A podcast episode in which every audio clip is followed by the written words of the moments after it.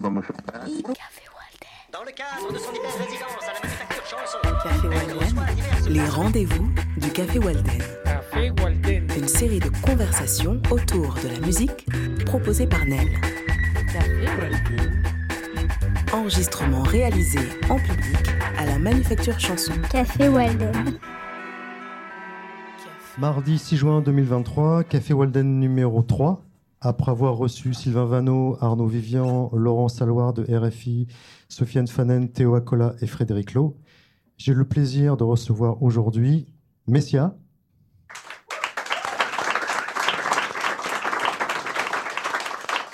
Olivier Moreau.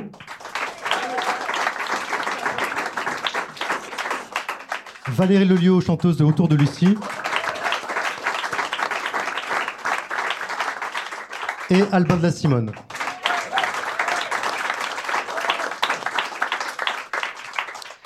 Ravi d'être avec vous. Ça va? Très bien. Très bien.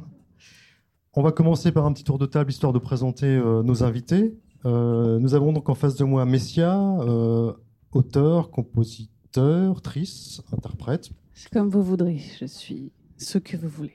Oh, c'est bien ça. C'est bien ça. Profitez-en, ça n'arrive qu'une fois par an. C'est aujourd'hui. Tu vas être un peu plus subversive après, j'espère. Ah, Tu peux compter sur moi. Euh, tu viens de Lyon, si je ne m'abuse. Oui, Ouais. absolument. Voilà, je peux renseigner. Euh, après avoir chanté dans un groupe qui s'appelait Subway, tu as commencé ta carrière solo en 2009. Tu as reçu le prix Barbara du ministère de la Culture en 2013. Tu es souvent à la Maison de la Poésie, tu fais beaucoup de lectures musicales, tu as collaboré avec beaucoup d'artistes, euh, dont récemment le comédien Emmanuel Noblet et Clarica sur un projet autour de Dabadi. Et tu viens de sortir un nouvel album qui s'appelle Delta.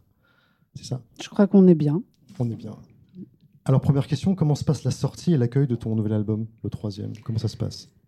Ça, ça passe vite, la sortie d'un, disque. Euh, Je ne sais pas si on, si on en a un tout petit peu l'idée quand on est de l'autre côté, euh, du côté du public. Mais c'est vrai que hum, c'est un- une gestation souvent très longue euh, pour un temps de naissance qui est fulgurant et pour une durée de vie de sortie qui est relativement extrêmement courte. Donc euh, c'est pour ça que je dis à tous, les, tous mes amis chanteurs, chanteuses qui s'apprêtent à sortir un disque de bien en profiter. Euh, il faut saisir chaque, euh, chaque instant, chaque petit moment qui précède la sortie, euh, qui soit mêlé de, parfois de, quelques appréhensions inhérentes à cette naissance, mais aussi de petits moments de joie, comme ça, de, d'excitation, de, de plaisir à l'idée de, de ce moment, parce que c'est vrai, il faut le saisir, c'est comme tous les moments de la vie, mais là c'est quand même particulier, et il faut le saisir parce que ça passe très vite. Voilà. Donc ce que je fais en ce moment, c'est que j'essaye de, de prendre tous les temps comme ça qui sont offerts par cette sortie, que ce soit des réflexions euh, qui, vont, qui vont se poursuivre vers un avenir, vers, vers la, la, la- la vie justement de cet album. Elle se joue là en ce moment, euh, jusqu'à la rentrée, jusqu'à l'année prochaine. On en parlera peut-être, mais ça se compte aussi pour nous en- dans un temps qu'on appelle des saisons, des saisons culturelles. Hum, et voilà, donc tout mon travail en ce moment consiste d'un côté à prendre le plus de plaisir possible, sur scène notamment, et puis à être toujours le moteur de ce qui va arriver, de toujours euh, avoir le, on pourrait dire simplement le désir, les idées, euh, les envies, et de, de ne jamais arrêter finalement de faire. Voilà.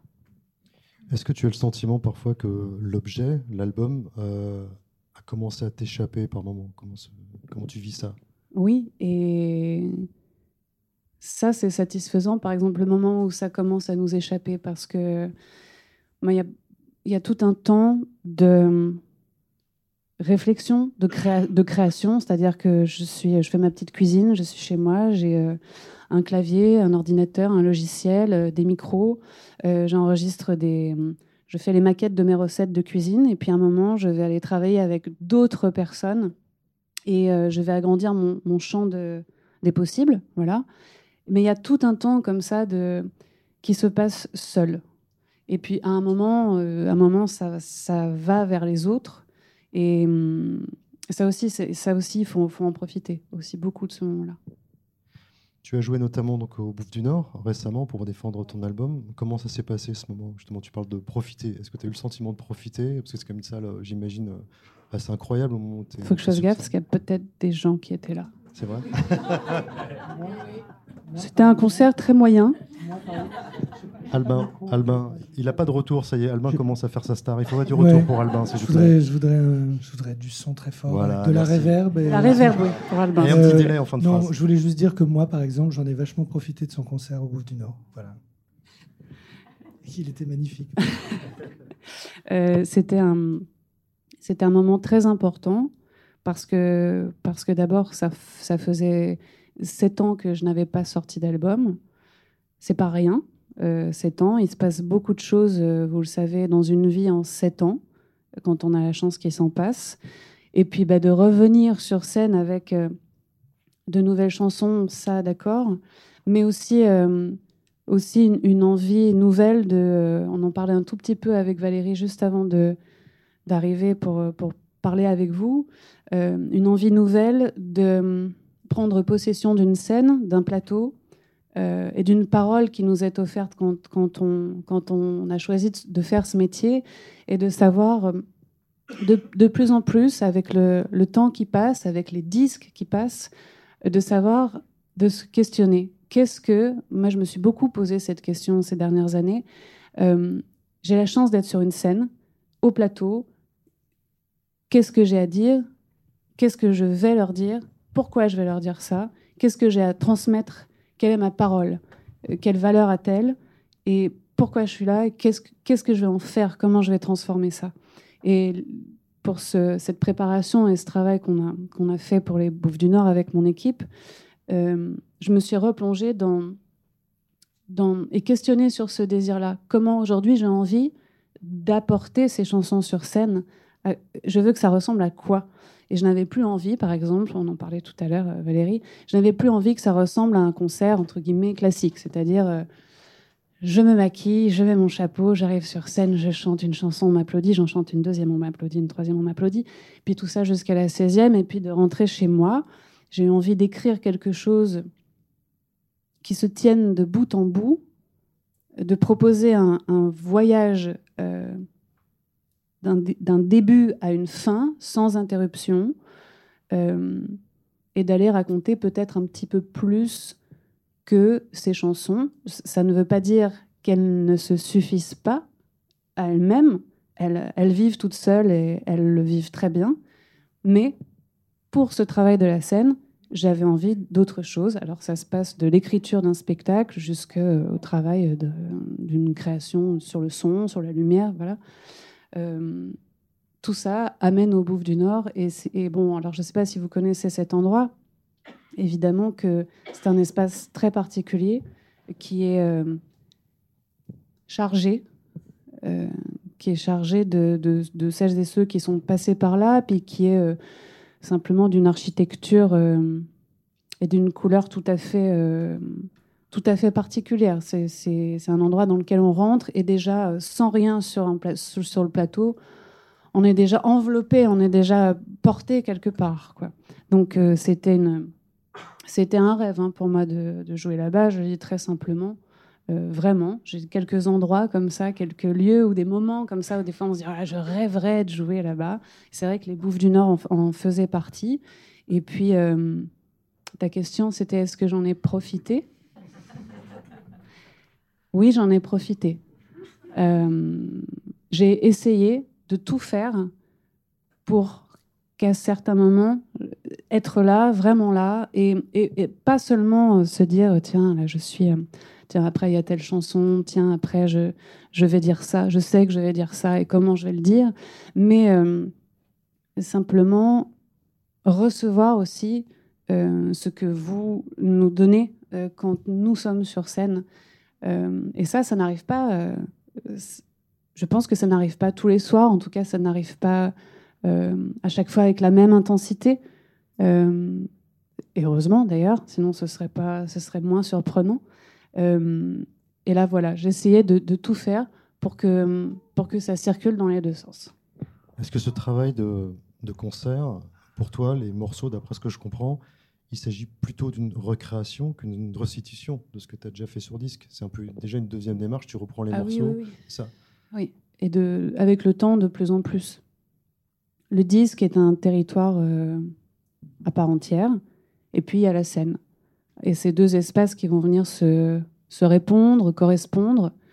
Euh, une fois qu'on sait euh, quel est, le, quel est le, le squelette ou la colonne d'une chanson, il n'y a aucune raison pour que, quand on la joue en, piano-voix, par exemple, on, on peut l'orchestrer sur un album, on peut la produire, il peut y avoir beaucoup d'arrangements, beaucoup d'autres choses, mais il faut savoir quelle est, la, quelle est ou quelles sont les sources ou les, origi- les origines pardon, d'une, d'une chanson. Et puis après, on peut faire, on peut faire ce qu'on veut.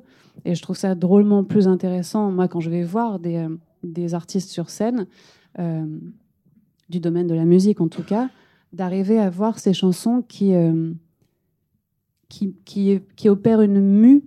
euh, d'en découvrir d'autres facettes plutôt que d'essayer de faire un copier-coller euh, du disque. Et souvent, quand j'en- quand j'entends, quand je vois des copier-coller de disques, je suis un peu déçue, quoi. Voilà.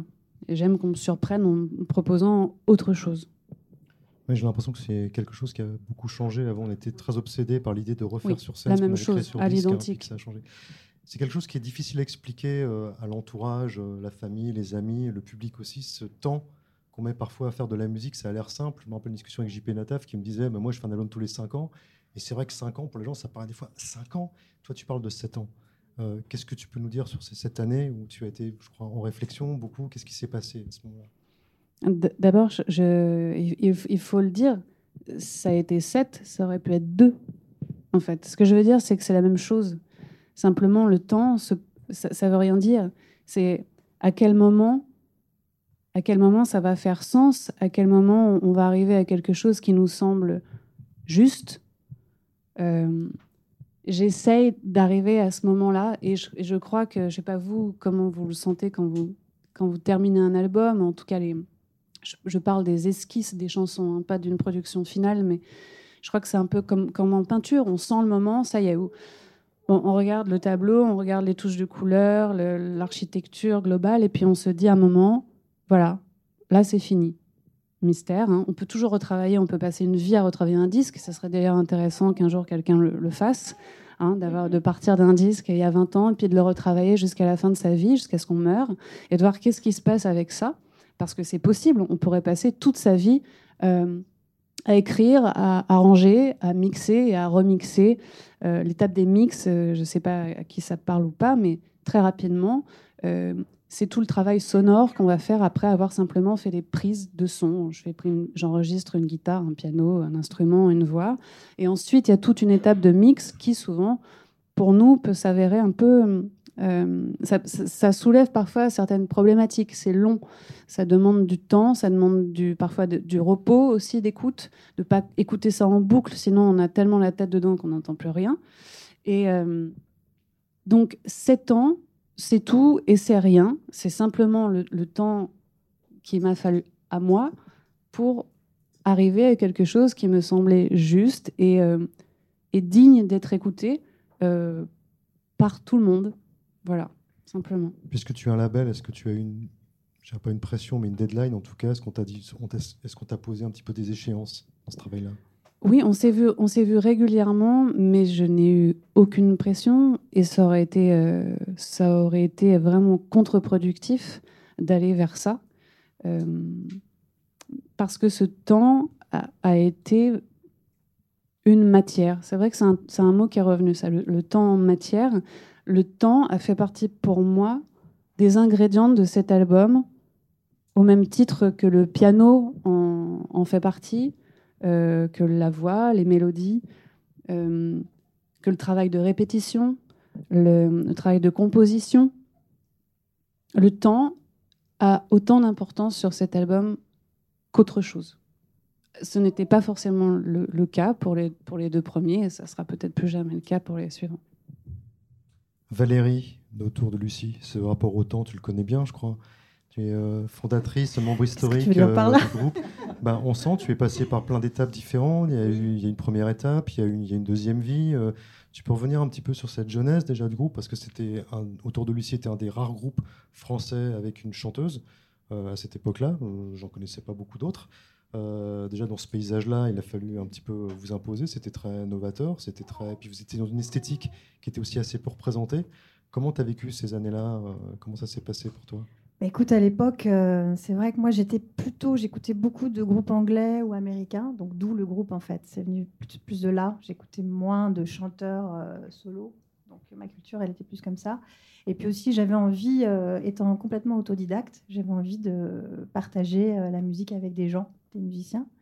Donc sur mon parcours en fait, j'ai fait des espèces de rencontres euh, slash casting euh, où il fallait que déjà on parle à peu près le même langage mais aussi que je sente humainement la personne pour qu'on arrive à, bah, dialoguer. Et voilà, j'ai construit mon, histoire comme ça. C'est pour ça que j'appelle ça plutôt un laboratoire. Pour les gens, c'est un groupe, mais moi, je le vivais plutôt comme un laboratoire et, on échangeait avec, euh, avec les gens de- qui étaient dans le groupe, euh, qui ont bougé au fur et à mesure, puisque le groupe existe depuis 1994. enfin, en général, il reste trois ans. Enfin, trois albums, pardon, pas trois ans. Trois albums. au bout de trois albums. Ouais, Parce que faisait un, album par an, c'était pas mal quand Non, même. là, non, des- je suis très lente aussi. Je suis un peu comme euh, Nataf. C'est c'est très compliqué pour moi. C'est long. Et le temps pour moi n'est pas. On dit toujours. Je pensais à- quand tu parlais de ça, je me disais. On dit toujours qu'on met. euh, Enfin moi, en tout cas, je l'ai fait. À, je crois mon premier, j'avais 25 ou 26 ans. On met 26 ans pour écrire le premier disque. Et après, eh ben, après accroche-toi parce qu'après il faut vivre. Donc tu vois les 7 ans dont tu parles, elle a, elle a tout à fait raison. Le temps n'existe pas. Le temps est une matière et il faut vivre des choses. Et, et si tu es un temps soit peu sincère dans tes chansons, euh, il faut aller euh, rencontrer la vie pour écrire. Alors, il y a des gens qui vivent vite. Moi, je suis plutôt un tempo assez lent. Donc, je mets du temps à écrire mes chansons, en fait. Quel rapport tu entretenais avec ton label à ce moment-là? Tu étais sur un label qui s'appelait Le Village Vert, Bah, euh, qui était un label un petit peu culte pour ceux qui s'y. Bah, en fait, on a monté peu. le label. euh, Enfin, je ne vais pas raconter tout parce que ça va être trop long, mais en gros, euh, Mais on, si a, ça nous intéresse, on a monté le label.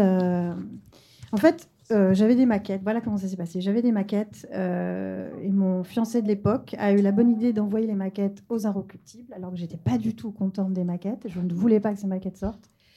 Et du coup, il envoie ça dans mon dos et je me retrouve avec euh, un appareil photo dans un jardin, euh, une chronique et tout. Je me dis, ok, cool. Je rencontre le gars, le journaliste, qui s'appelle Christophe Comte, avec qui je dois parler pendant une demi-heure et ça dure quatre heures. Et je me rends compte qu'on s'entend super bien et tout. Du coup, le gars du label rencontre, enfin, la personne qui avait envoyé les, les démos, pardon, le rencontre aussi. Et tous les deux, donc, avaient dans leur euh, donc moi, c'était euh, mes maquettes, et Christophe avait les maquettes d'un groupe qui s'appelait les William Pierce. Et en fait, euh, ils ont monté le label comme ça, le label de Village Vert. Et ensuite, on a été en licence chez Sony pendant trois albums, avec un garçon fantastique qui s'appelait Frédéric Rebet, qui, était un- qui est toujours, hein, il est vivant, mais enfin maintenant il est au Canada, donc il, est, plus- ouais, il est parti au Canada, je crois, d'après il euh, poste des Facebook. photos très, très rigolotes Ouais, sur ouais. Instagram. Sur. Oui, oui, c'est un espèce de dandy de la, de la pop, enfin de la, de la- de la chanson. Il est absolument génial, ce mec. Et donc, euh, voilà, et donc on a sorti notre premier album euh, sur le même label que Les Objets. Je ne sais pas si vous vous souvenez de- des Objets. Voilà. Et euh, ça a commencé comme ça. Et puis, donc, euh, deux albums chez. Le troisième, deux albums chez Columbia, un album chez euh, Small, qui a plutôt bien marché. C'est celui qui a le mieux marché, en fait, en 2000 avec un morceau qui s'appelle Je reviens, qui a été le morceau qui a, qui a le plus marché en fait de- de- du, du groupe. Le morceau avec le vocodeur, là, c'est ça? Vocodeur? Il n'y avait pas ta voix dans un vocodeur le- Si, mais alors à toute fin, c'est marrant, je Ah, pensais que personne n'avait entendu ce si, truc. ouais. Je me suis dit, ah ouais, il y a du vocodeur. Oui, à la fin, il y a un Mais truc, mais vraiment à la toute fin. Non, mais au bout de 4 minutes 30 de morceaux quand même. Ouais, ouais. Je vois que tu as écouté jusqu'à la fin, c'est bien. Je te félicite. Normal. Oui, oui, c'est ça, avec le vocodeur, ouais. Et aujourd'hui, euh, on a travaillé plusieurs fois euh, sur notamment le festival euh, Walden. Quand je vous avais invité à venir jouer avec euh, donc, ton, ton partenaire, euh, parce que maintenant aujourd'hui autour de Lucie est un duo, Oui. j'ai senti aussi que vous preniez vraiment le temps. C'était important pour vous de prendre le temps d'installer les choses, même la configuration. voilà, il y, a une- il y a vraiment un travail de réflexion, de, de presque de qui est à contre-temps de cette hystérie dans laquelle on est Mais aujourd'hui Mais là, là, là, nous, euh, enfin tous les deux, le problème c'est qu'on s'est vraiment trouvé artistiquement, mais euh, en fait c'est le mariage de deux éléphants. Euh, et le problème c'est que voilà, donc en gros on lutte un peu contre ça parce que le temps pour nous, euh, oui, on, est, on en a des processus très lents et très profonds. Valérie met parfois 15 jours à répondre à un mail, mais elle répond. Elle répond. Tu trouves? Ah ouais Ah, je trouve que je suis rapide pourtant. Je te taquine. Je te taquine. Mais on va, on va y revenir après parce que ça m'intéresse aussi sur le processus. On en reparlera avec Albin derrière. Entre euh, Messia et euh, Valérie, nous avons Olivier Moreau. Alors pour nous, euh, pour nous, nous, nous savons qui c'est, mais pour beaucoup, c'est un mystère. Qui est Olivier Moreau? Olivier Moreau. Olivier Moreau, chargé de mission pour le spectacle vivant, danse, théâtre, musique, et euh, référent des musiques actuelles en région Île-de-France. Olivier Moreau, quel est ton travail? Ça attaque fort quand même. Euh, Donc, la région Île-de-France, donc je travaille au Conseil régional d'Île-de-France depuis 4 ans. Et mon travail, euh, bah, c'est de, de- de suivre, d'aider, d'accompagner des artistes, des lieux, des, des festivals, des... essayer de faire en sorte qu'on puisse leur donner des sous quand même. Et puis, de plus en enfin, et comme on est assez nombreux, enfin on est nombreux, on est huit chargés de mission, d'être en, en lien avec, ces territoires-là. Ce territoire, c'est très régional comme, comme, vocabulaire. Et, bah, de connaître un peu le public aussi, euh, que, ces artistes et ces lieux touchent, et de, bah, les accompagner sur, les meilleures euh, stratégies possibles pour, toucher le plus grand nombre, et puis, arriver à faire des, beaux spectacles. Euh, et puis à, à soutenir des équipes de- dans, dans des lieux qui sont incroyables en fait. Moi, je, avant, je travaillais dans un autre organisme où, où là, je m'occupais uniquement de chansons et, et, et- Qui s'appelait Arcadie. et, euh, et oui, mon, boulot, c'était de bah, faire ce que tu disais sur, sur, les, sur les chansons, en fait, d'où ça vient, de, de, de reprendre tout au début, en fait, parce que tous les, les artistes que je voyais, c'était pour le coup, c'était des artistes euh, qui étaient beaucoup moins, moins aguerris que ceux avec qui je travaille maintenant. Mais, et donc, il fallait tout reprendre, enfin, qui étaient vraiment dans, leur truc, qui avait aucune distance par rapport à ce qu'ils pouvaient faire, en fait, qui n'avaient pas forcément d'en- d'entourage. Donc, moi, j'étais là pour, pour avoir le recul euh, ben, qu'ils n'avaient plus, en fait. Et que moi, je n'avais pas forcément dans mon boulot non plus. hein, euh, et, donc, voilà, de retrouver le sens, en fait, pourquoi, pourquoi vous faites ça, pourquoi, d'où ça vient, en fait, et, euh, et quelle ligne vous avez, enfin, quelle ligne vous avez à tenir, en fait, pour, pour euh, être toujours fier de vous, trouver justement euh, la chose la plus juste, en fait, c'est vraiment ça, d'être le plus juste possible, et c'est là que et, puis d'être différent aussi, enfin, différent pas forcément d'ailleurs, mais en fait, souvent, je me retrouvais avec des, artistes qui, voulaient coller à des stratégies qu'ils avaient vues fonctionner sur d'autres artistes, mais et donc ils s'épuisaient dans, ces choses-là parce que ça leur convenait pas. Donc je dis, bah non, re- reprends, enfin voilà, re- retrouve le sens de, de ce que tu fais, et après tu vas, tu vas trouver ta, ta stratégie, mais librement. Et plus tu seras libre, plus tu seras créatif ou créative, et plus tu seras euh, singulier, singulière, et donc plus tu seras euh, repérable entre guillemets, je sais pas. Et, et puis heureux aussi, quoi. Et euh, voilà. Comment tu t'es retrouvé euh, à ce poste-là? C'est quoi ton parcours? Enfin, moi, je le connais, mais est-ce que tu peux expliquer un petit peu comment tu es arrivé jusqu'à jusqu'à la région? Jusqu'à la région? Alors, euh, quand j'étais petit, On a tout notre temps, on a tout notre temps. On est au café, on est tranquille. On va passer à l'alcool après, d'accord non, on va faire rapide. Enfin, rapide. Euh, Tu avais travaillé chez un tourneur, je crois. En fait, j'ai commencé ouais, à travailler chez un tourneur-producteur avec euh, Brigitte Fontaine, avec euh, Safo, Fabienne Thibault. fort, et-. Ouais. Bah, le premier spectacle que j'ai, ouais, avec- sur lequel j'ai travaillé, c'était avec Brigitte Fontaine. On, on était enfermés dans le Bataclan avec Higelin, qui me demandait de repeindre le mur parce que c'était plus noir. Mais c'était génial. Et euh, donc j'ai fait ça pendant. Plus aucun psychopathe ne lui fait peur maintenant. Il est blindé. Ah bah entre Brigitte Fontaine et Catherine Rivaud, je me suis bien amusé. Mais Brigitte, enfin non, non j'ai adoré. Franchement, elle, elle est tellement touchante. Enfin, c'est. Enfin, je me souviens une fois, c'était trompé de parole, elle m'a tenu dans les bras pendant 10 minutes. Je me dis, c'est pas grave, il n'y a que toi qui le sais. Bref. Mais ouais, non, non, c'est. Et voilà. Et, ce qu'elle devient, en fait, c'est très très beau aussi. Enfin, où, où elle sent. Enfin, j'ai l'impression. Enfin, c'est pas. Comment dire Elle sent s'en aller. Et, et, et c'est, mais, mais d'une manière tellement belle, quoi. Et tellement pas triste. Que moi, elle me- m'émeuvra toujours. Et donc après Et donc, pardon, ouais, donc j'ai. voilà, je dis que j'étais pas long, puis finalement. Euh, ensuite, donc j'ai fait ça pendant 4 ans. bon, bah la boîte a fait faillite, hein, mais c'est pas forcément de ma faute. Et Mais à cause de Brigitte Fontaine et de sa non, peinture ah bon, non. Brigitte Fontaine était Rassure-moi. partie avant, elle Ah, fait- bref. Euh, les joies. Et euh, non, ensuite j'ai travaillé avec un, un des conseillers du théâtre de la ville, plutôt Musique du Monde, qui était aussi producteur à France Culture. Euh, et, euh, et quoi d'autre euh, programmateur au Printemps de Bourges, voilà, qui, qui s'appelait Jacques Erwan. Donc ça, j'ai fait ça pendant 4 ans. Donc là, plus sur les musiques du monde et plus, sur- enfin voilà, j'étais son assistant en gros. Ensuite, j'ai travaillé avec euh, ah, Tessie Farcadi, donc avec Pascal Bigot, qui, qui m'a recruté. Une grande, voilà, qui est un, modèle aussi pour moi. Et donc ça, j'ai fait ça pendant 17 ans en fait. Elle, elle est partie au bout de 10 ans, je pense. Et, et donc voilà, donc euh, le- la boîte, c'est, enfin, j'ai beaucoup, pas mal évolué dans, dans, ces postes-là, enfin dans, dans cette structure-là.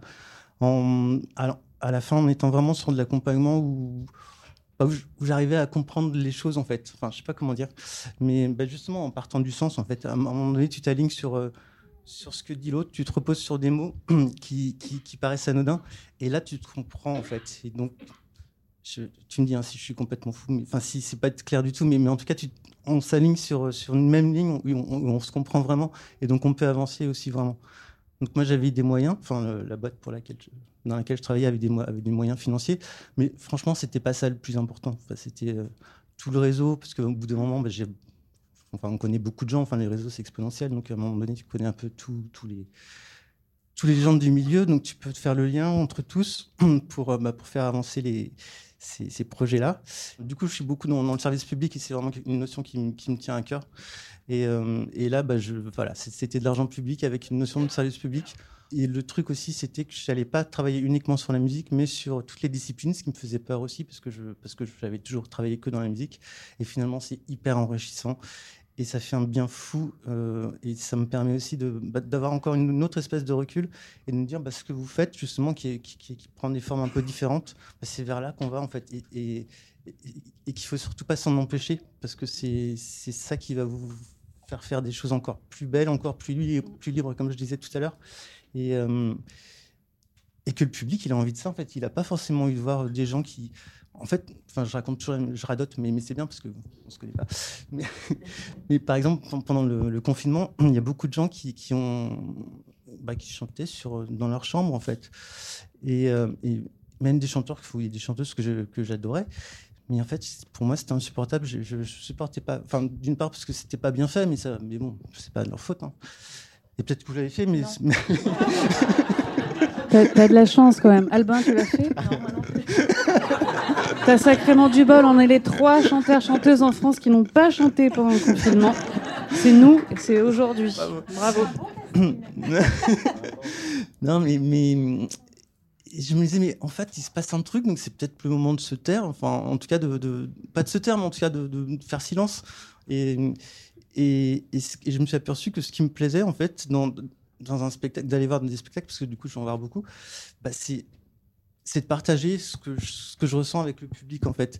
Ce que je ressens et de voir euh, enfin de, de, plus avoir aucune pudeur à, pleurer je pleure facilement. Et de voir les autres euh, être émus ou alors de pas aimer quelque chose et, de réagir en fait et, mais pas de vénérer un artiste sur scène en fait. Et, là je voyais ces artistes qui, bah, qui avaient besoin d'être vus ce que je comprends. Enfin ce qui est très légitime hein.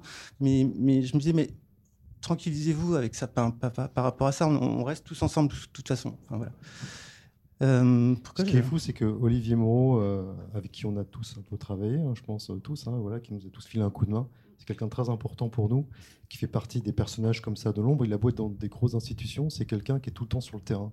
Il est sans arrêt en concert, maintenant au théâtre, il a craqué pour la danse, hein, c'est ça, je crois, vraiment, voilà. Et il est tout le temps là. Et ce qui est bien, c'est que s'il y a bien un terme qui est un peu galvaudé, mais je trouve qu'il lui va bien, c'est le terme de bienveillant.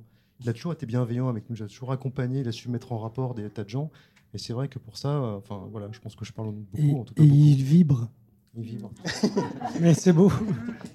Après tout ce temps en plus. Ouais, ouais, il vibre encore. Et en allant voir des spectacles quasiment tous les soirs. Mais en fait, c'est ça qui est génial. C'est euh, c'est que je me lasse quoi. pas. en fait. et, je me- et quand les spectacles ont repris, enfin, moi, j'ai eu la chance d'aller voir des spectacles pour les pros pendant le confinement. Mais, mais en fait, c'était de l'entre-soi, c'est ce que ce qu'on peut détester. Non, non. Et, euh, et, ça ne nous plaisait pas. Et de retrouver le public, enfin, franchement, c'est un. oh, je me dis, mais moi qui vais le voir, qui vais voir des spectacles tout le temps, mais quelle importance ça peut avoir pour des gens qui n'y vont que très rarement, en fait. Ça, ça les déplace. Enfin, ça, moi, ça continue à me déplacer, ça continue, à, ouais, à me faire. euh, Ça nourrit. bah, c'est ça, vraiment, vraiment. Et euh, à me faire penser autrement, à me... et puis à dire, ouais, je suis avec les autres. Enfin, il y a, il y a- Pardon. Auteur, compositeur, arrangeur, réalisateur pour Pomme, Carla Bruni, Miosek, Vanessa Paradis, Karenan, Arthur H, Alain Souchon, Raphaël, Mathieu Baudiard, Jean-Louis Aubert, Salif Keita et bien d'autres. Pardon, excuse-moi, je suis endormi. Euh, voilà, Albin de la Simone à ma droite. Albin, est-ce que tu as conscience du capital sympathique que tu as? C'est quand même dingue, tout le monde t'aime. Dès que je dis Albin de la Simone, tout le monde me sourit. J'ai l'impression qu'ils ont avalé un cintre. Albin de la Simone, c'est dingue quand même. Qu'est-ce que tu veux que je te dise? Je, je- euh, euh, Tu sens ça quand même. euh, c'est particulier. Non, mais c'est particulier parce que c'est pas de la vraie relation qu'on a. euh, c'est il y a un capital sympathie de gens qui me connaissent pas forcément, qui ne savent pas quel Personnage horrible, tu es dans le privé. atroce personnage je peux être. Non, je sais, je, je sais pas. Mais je, trouve, euh, si je peux réagir à ça d'une seule manière, c'est que je trouve pas que ce soit une qualité d'être sympa, par exemple, ou d'avoir. euh, en fait, je m'en fous. Il se trouve que je suis comme ça, que je fonctionne comme ça, que j'ai besoin de ça. Ça vient sûrement d'un besoin d'être aimé, d'être, de, faire rigoler. Mais au fond de tout ça, c'est pas une qualité, c'est un trait de caractère.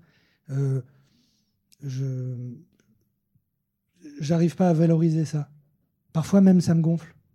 Non, mais euh, c'est- ça me gonfle pas d'avoir des bonnes relations avec les gens, mais mais c'est pas fondamental, je trouve. C'est mieux. Dans mon cas, je, je- c'est mon chemin. Je je sais pas du tout comment répondre à ta question. Merci. C'était pas une question, Tu dû un, envoyer avant. c'était, un constat. C'était un constat, pas une question. Bon non, je t'aurais envoyé avant, tu m'aurais préparé un truc, ça aurait pas été marrant. Euh, ce qu'on sait moins, c'est que tu as une formation de jazz, notamment. Oui, passé par le jazz. oui, oui. Et la question que je me posais, c'est comment est-ce qu'on passe du jazz à la chanson? Ça, ça m'intrigue. Euh, Je sais qu'il y a eu la parenthèse Salif Keita en Afrique, hein, c'est ça? Un peu Ouais, il y a eu plein de parenthèses. Euh, J'avais euh, pour, je peux dire maintenant, pour un peu fantasme d'être un musicien de jazz. Dans ma culture, dans mon environnement, c'était le truc bien à faire. Et euh, j'ai mis très longtemps à me rendre compte que non, pas pour moi. En fait, c'est très bien pour les gens pour qui c'est très bien, mais pour moi, c'était pas bien. Et c'était, euh, j'étais pas du tout taillé pour ça. Euh, être musicien de jazz, c'est comme être musicien classique. Il y a un- un- une notion de sport de haut niveau euh, nécessaire et normale que j'ai pas du tout. Donc déjà là, j'étais à la ramasse. Après, je voyais le jazz comme une forme de musique libre, comme une forme de liberté parce qu'il y a eu le free jazz, parce que en fait, euh, non, c'est pas une forme de musique libre, ça n'existe pas les musiques vraiment libres. C'est euh, un état d'esprit, une manière de, travailler et un sport de haut niveau et une compétition dont j'ai pas du tout les codes et l'énergie. Donc j'ai mis très longtemps à, à comprendre ça. J'ai toujours été animé par la chanson, par j'ai toujours aimé les chansons, aimé la littérature, aimé plein de choses. Mais mon père étant musicien de jazz, moi j'allais devenir musicien de jazz et j'allais devenir meilleur que lui, ou en tout cas lui faisait du jazz ancien, moi je vais aller faire du jazz moderne. Enfin, en fait voilà, c'est un truc de, de euh, psycho à deux balles, mais je, me suis acharné à essayer de séduire mon père à faire ça, à faire ça jusqu'à comprendre que non seulement ça marchait pas euh, de séduire mon père, mais en plus ma voix ne se tous mes copains, tous les copains avec lesquels j'ai commencé devenaient les, les, les, les jazzmen euh, qui, qui marchaient et pas moi. Moi, je courais derrière, je galérais et je me rendais compte que T'étais déjà au piano à l'époque tu j'étais au piano ouais, et je montais des groupes et tout ça. Et je, je faisais chanter des mélodies par des chanteuses à qui je donnais des textes euh, à dire pendant qu'on jouait la musique. Ça commençait à, à se déguiser de plus en plus en chanson sans que je l'admette. Euh, J'ai même euh, les titres de mes chansons étaient des paroles, les titres des morceaux étaient en elles-mêmes des paroles. C'était, il y avait le patatras, le parcours sinueux d'un alcoolique dans les escaliers. C'était le titre d'un morceau, tu vois. euh.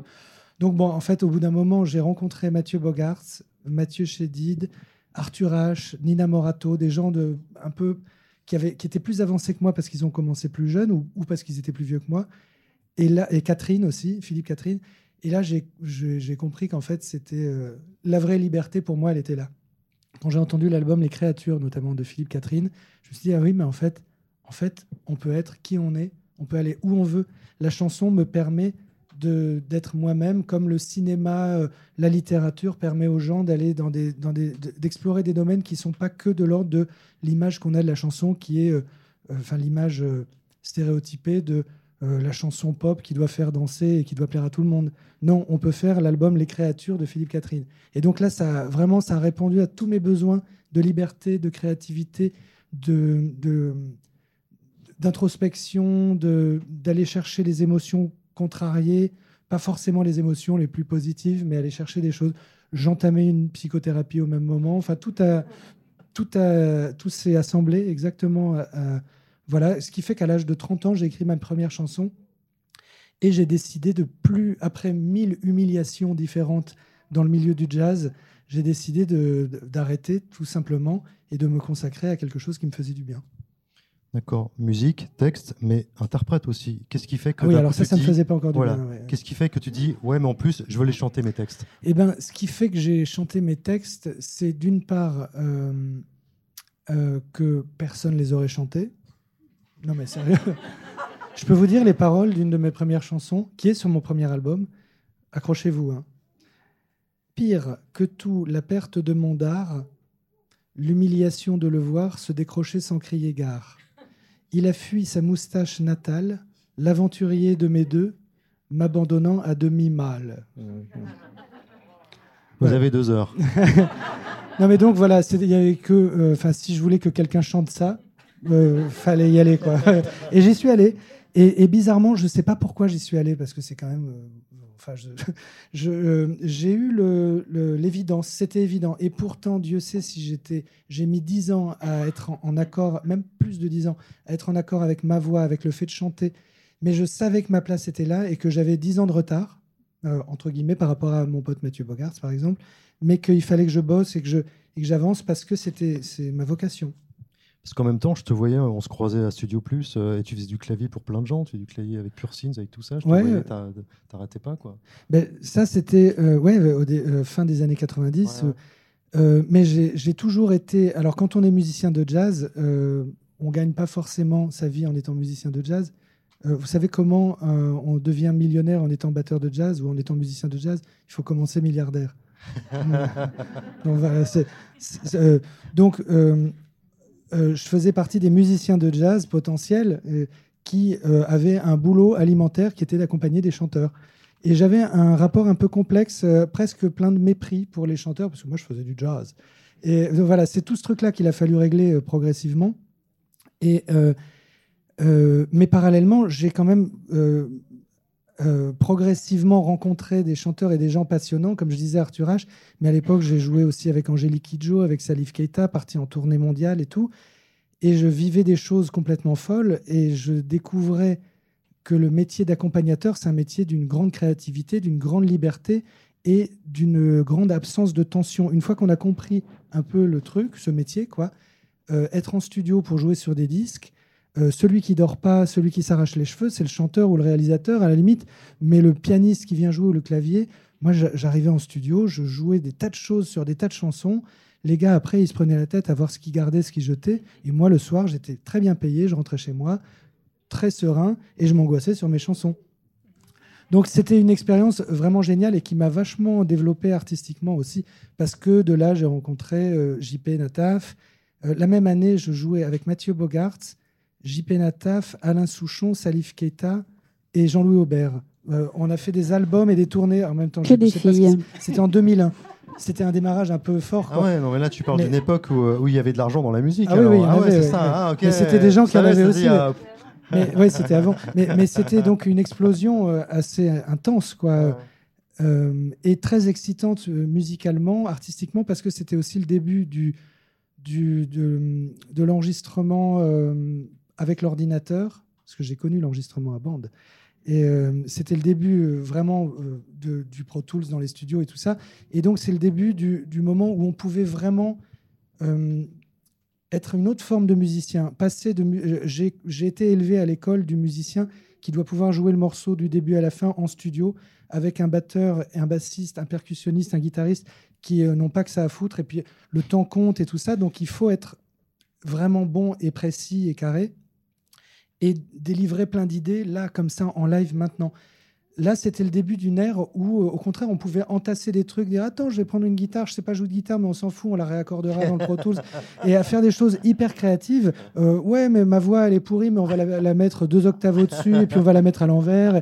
Et en fait, ça a été une explosion euh, artistique aussi. J'ai découvert plein de choses. À cette époque-là, on était en pleine euh, explosion aussi du, du son numérique, des choses, des traitements de Radiohead, de Björk, de tout ça. Donc euh, il y avait, euh, voilà, c'était un peu la folie créative en studio.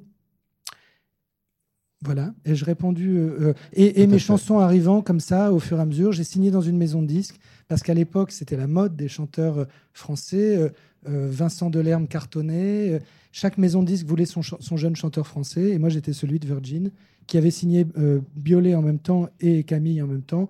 Autant dire que les premières années, ils ont quand même été plus satisfaits des deux autres que de moi.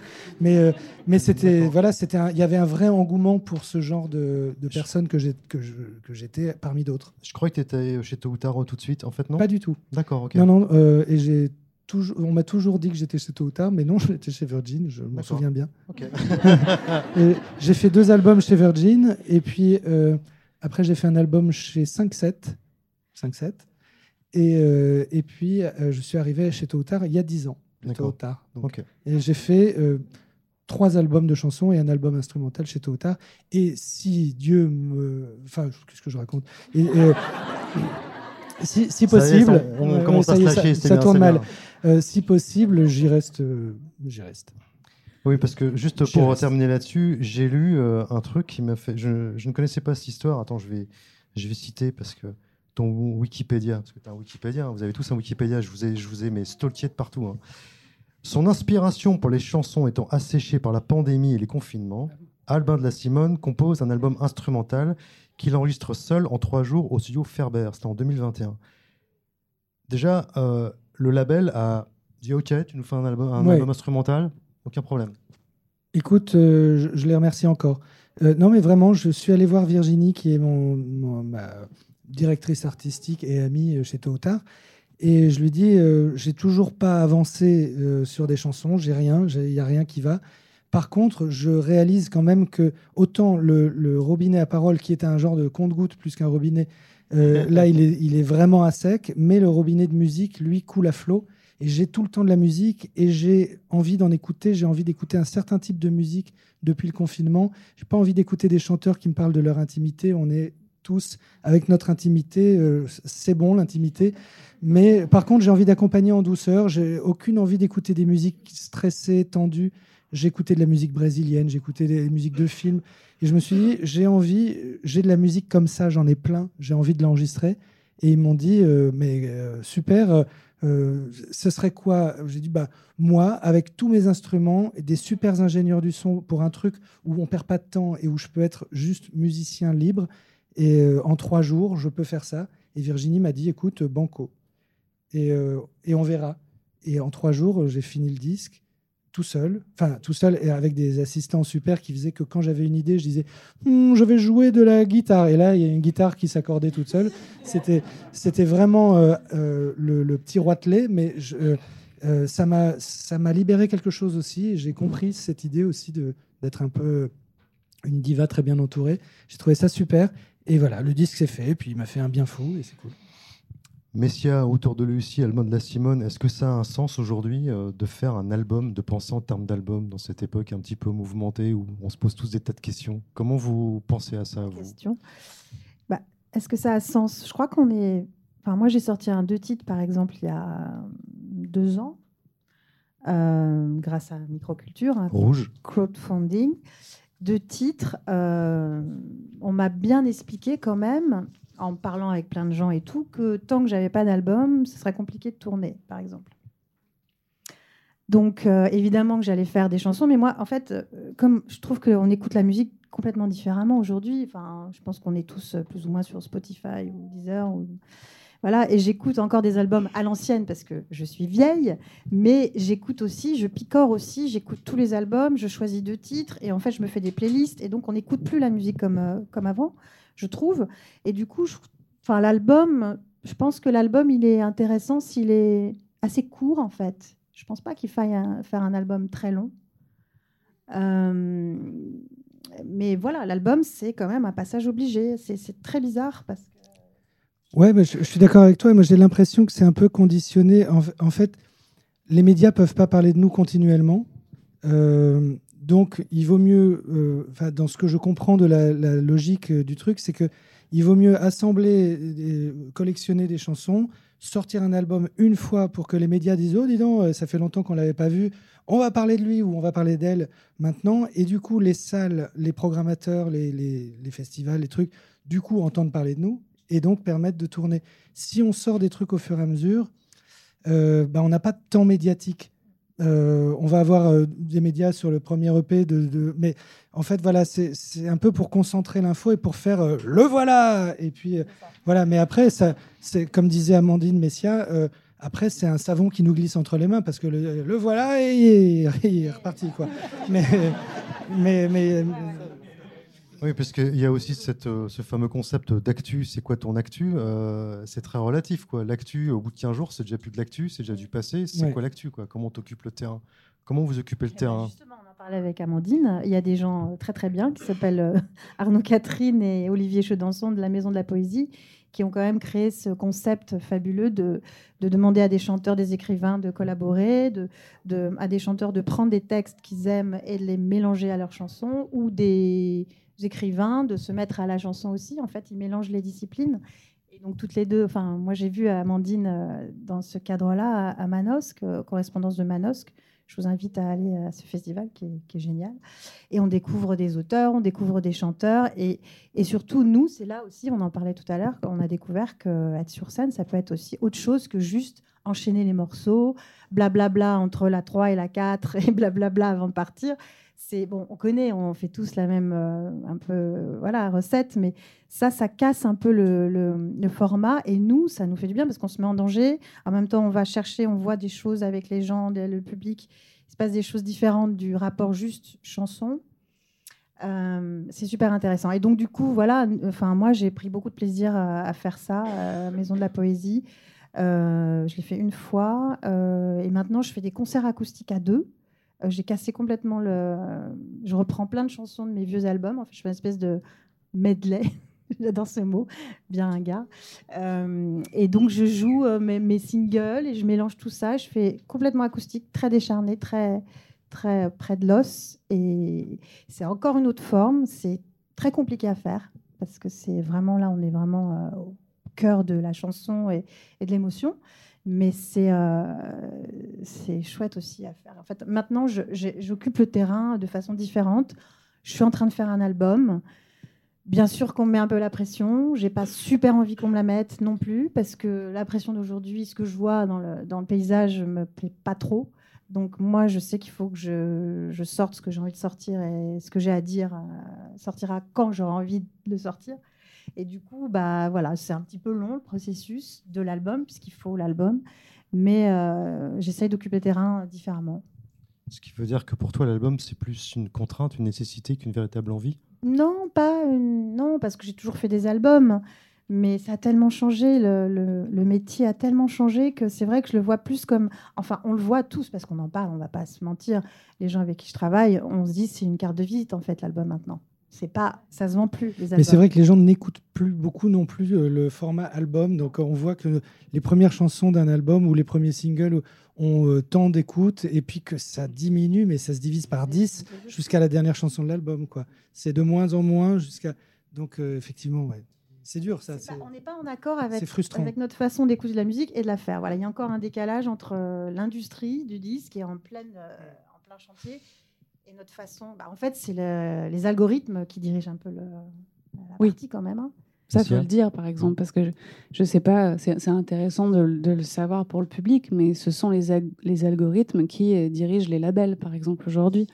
C'est euh, aujourd'hui, euh, quand vous sortez un album, quand vous revenez sur le devant de la scène, comme on dit, eh bien, on va, les équipes se demandent comment on va vous faire remonter dans les algorithmes. C'est c'est ça qu'on entend en rendez-vous. C'est pas. euh, euh, alors, il n'y a pas à en pleurer en rentrant chez soi non plus, euh, parce qu'on ne peut pas, malheureusement, dissocier ce qu'on fait de l'époque dans laquelle nous vivons. Et tout à l'heure, Florent demandait s'il était encore nécessaire de penser faire des albums. Bah, Il y a des jours, moi, je me demande s'il est encore nécessaire de penser. D'abord, ça. Voilà. Une fois qu'on s'est dit ça, quand on a encore un peu de. J'en parlais tout commence à l'heure. être un peu de- vacharde. Dans une heure, ça va être bon. C'est parce qu'elle meurt de chaud. C'est exprès. Et hum, mais c'est vrai. Et nous, on en parle entre nous, hein, entre copains, chanteurs, chanteuses, musiciens, musiciennes. On en parle euh, parce qu'il faut pas, il faut dire les choses telles qu'elles sont. Et c'est vrai que hum, euh, bon, les algorithmes. Là, je vous cite un exemple qui est euh, euh, une goutte d'eau euh, dans, un océan, dans, le- dans lequel parfois même les maisons de disques se retrouvent aujourd'hui. euh, je l'observe dans toutes les maisons de disques, complètement perdues. On, est face à des partenaires de travail qui se demandent comment, comment vendre de la musique, comment la produire. Et encore une fois, vraiment, c'est très important. On ne peut pas enlever ça de son contexte. Et on vit dans un temps qui ne le compte plus, qui ne le pense plus, euh, où on fait tous hein, euh, dix choses en même temps, en pensant les faire pleinement, euh, en n'y pensant plus, en faisant plus attention. Et puis les réseaux sociaux ont changé énormément de choses. Il y a encore, je ne sais plus si c'est Florent qui disait ça ou, ou Albin, mais le, le temps dans la musique, dans la, dans la chanson, dans ces métiers artistiques, a véritablement changé. Le, paysage aujourd'hui, dans cette pratique, qu'on soit sur scène ou dans les équipes qui, qui, qui travaillent avec les artistes, euh, tout, tout change à une vitesse quand même euh, assez euh, extraordinaire. Et, et c'est aussi ça qu'on nous demande au quotidien. C'est aussi ça, c'est-à-dire d'être présent tout le temps, partout, sur les réseaux, sur Instagram, sur Facebook, beaucoup, tout le temps. On est dans un flux Puis de permanent. faire des images, de de- d'avoir des idées tout le temps, de faire rebondir. ouais. Mais ça, c'est, on est devenu euh, euh, générateur de marketing, même de, beaucoup, beaucoup, beaucoup. Ouais, c'est vrai. Et, et c'est vrai qu'il y a des jours, très sincèrement, euh, où de ça, on n'en peut plus.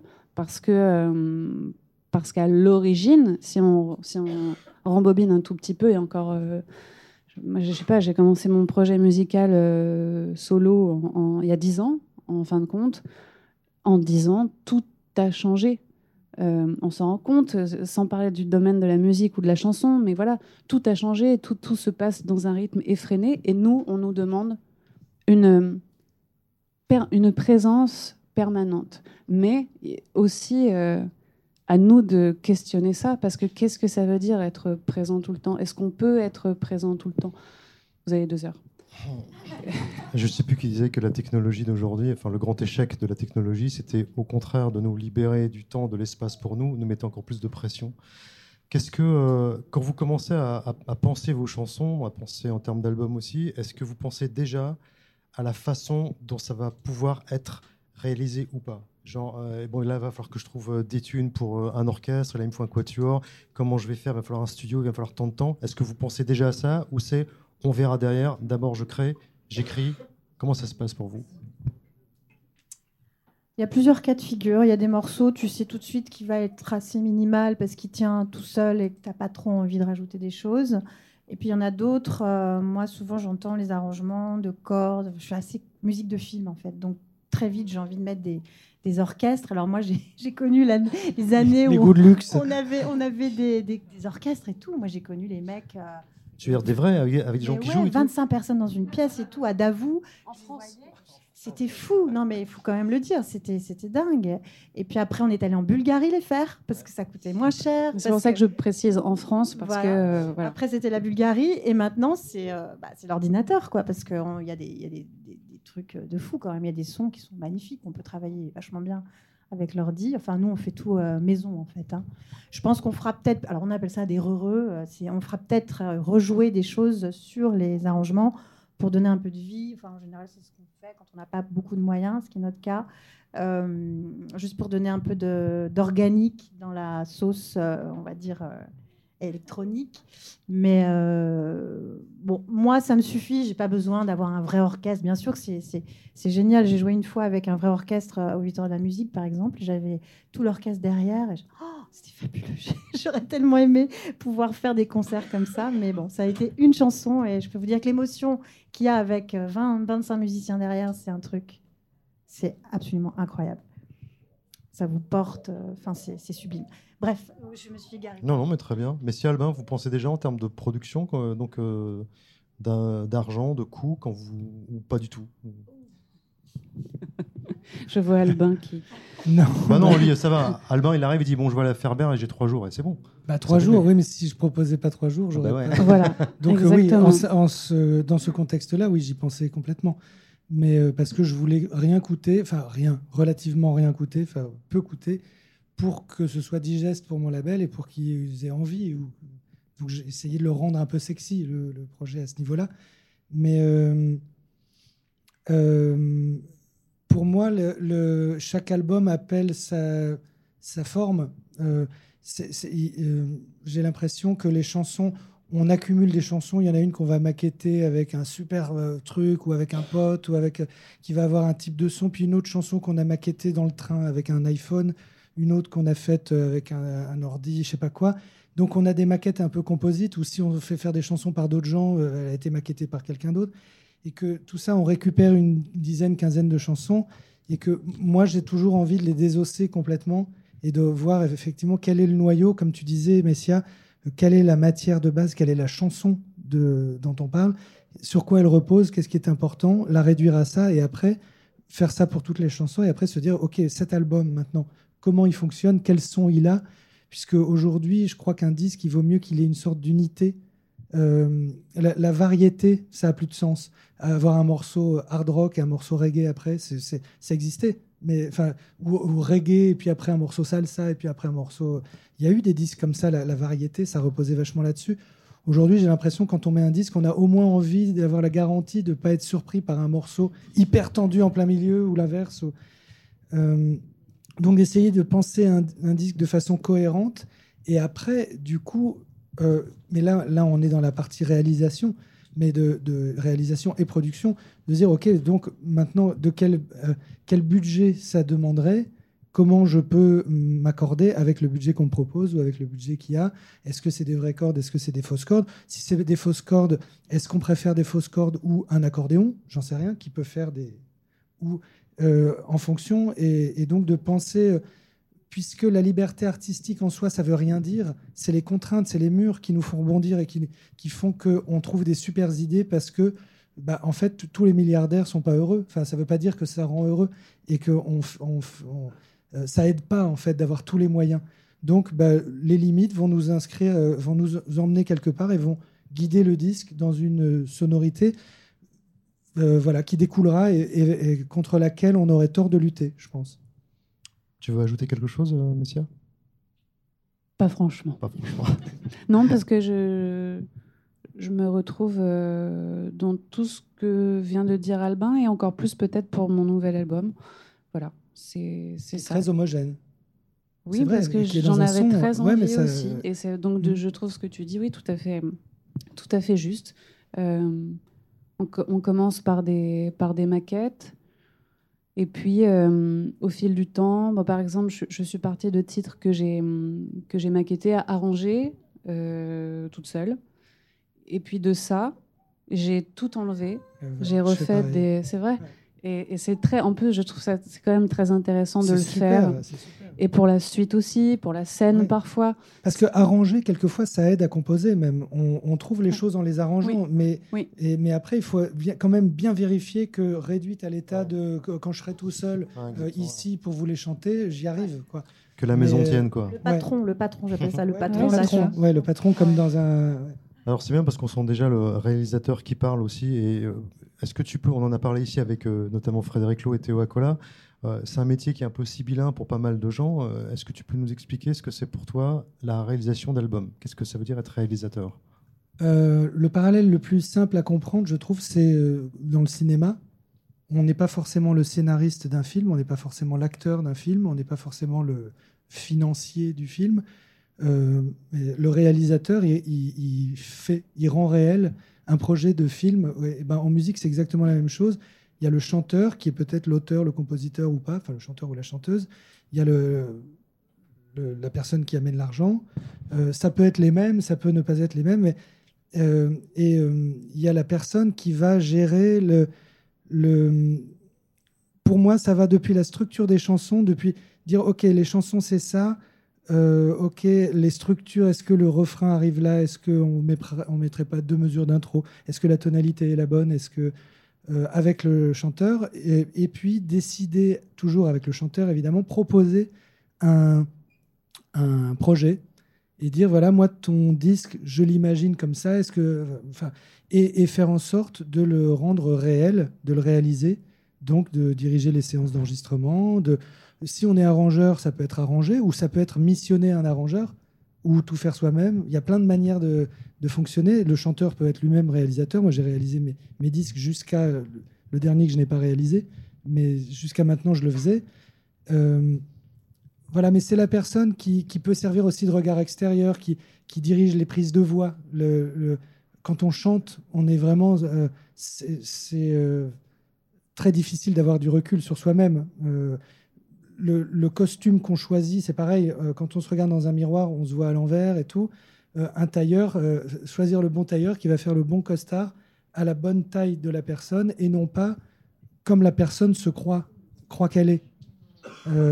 Parce que souvent on se plante complètement sur ce qu'on est. Moi, c'est ce que j'ai vachement apprécié justement en prenant un réalisateur enfin, alors que moi-même je suis réalisateur pour des gens et je, les- je leur conseille, je trouve ça essentiel d'être leur réalisateur.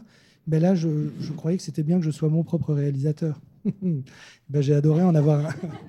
C'est donc une lourde responsabilité. Est-ce qu'il t'est arrivé parfois de dire euh, merde, je me suis gouré de direction ou ce que je pensais pouvoir fonctionner, ça fonctionne pas et t'es déjà trop avancé dans le process? C'est arrivé ça ou pas? Euh, non, ça m'est arrivé de réaliser des choses qui ne marchent pas, qui ne commercialement, qui marchent pas, mais on peut toujours euh, revenir en arrière. Et, enfin, notre métier, c'est justement quand même d'arriver au bout en, ayant euh, été à peu près là où on voulait. Donc, si, si on se rend compte en cours de route que c'est pas la bonne direction, euh, il faut absolument changer. Tu, tu peux pas aller au- au-delà. Par contre, il, m'est arrivé de devoir faire des, des concessions. Alors ça, c'est vraiment bizarre. Par exemple, ça m'est arrivé avec des chanteurs de faire des concessions avec eux-mêmes sur... euh, euh, ça m'est arrivé euh, quelqu'un qui voulait absolument mettre sa voix très fort dans le disque. Trop fort. Et au mixage, je disais, oui, la voix doit être forte, mais là, c'est quand même vraiment trop fort. Et donc, je disais à l'ingénieur du son qui était au Canada, est-ce que tu peux baisser la voix un petit peu dans le mix? Il l'a baissé, c'était vachement mieux. Et la personne en question rappelait pour faire remonter la voix. Et donc là, dans ce cas-là, tu es dans une lutte avec quelqu'un pour son propre album. Tant pis, ok, bah voilà, tu, lâches. Mais donc un album que tu as réalisé ne correspond pas à ta vision des choses et tu peux te dire après c'est son album c'est son costard, c'est son voilà. Mais euh, donc c'est toute une discussion et une euh, et puis c'est surtout euh, ce que je trouve important et que j'ai vachement mieux découvert quand quelqu'un est venu réaliser mon album que quand moi je réalisais ceux des autres, c'est que bah, c'est l'album du chanteur, c'est pas l'album du réalisateur. Donc euh, le réalisateur se plie euh, quand même à la volonté du chanteur dont c'est le nom, enfin c'est évident. Mais euh, voilà, je, je l'ai mieux compris en ayant la position de chanteur.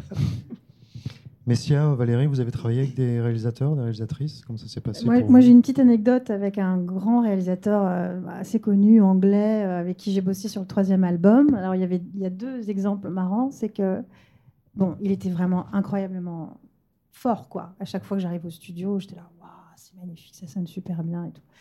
Et puis, il y avait un morceau, on n'y arrivait pas. Et en fait, nous, on avait fait des maquettes assez abouties. Lui euh, refaisait certaines prises, certains claviers, par exemple. Et puis, quand j'écoutais la, la bande, je ne retrouvais plus le truc que je voulais, en fait. Et du coup, jusqu'au bout, il a lutté pour euh, qu'on fasse le morceau. Je suis allée jusqu'au bout. Déjà, le mixer, ça me, ça me donnait la nausée parce que je savais qu'on n'y était pas du tout. Et finalement, j'ai enfin, un peu lutté. Enfin, finalement, il a lâché, mais on a mis la maquette sur l'album. Il a produit tout le disque, qui est sublime, enfin, dont je suis très contente. Mais ce morceau, j'ai gardé la maquette. Quand j'écoute l'album, bah, c'est vrai que ça sonne un peu moins large.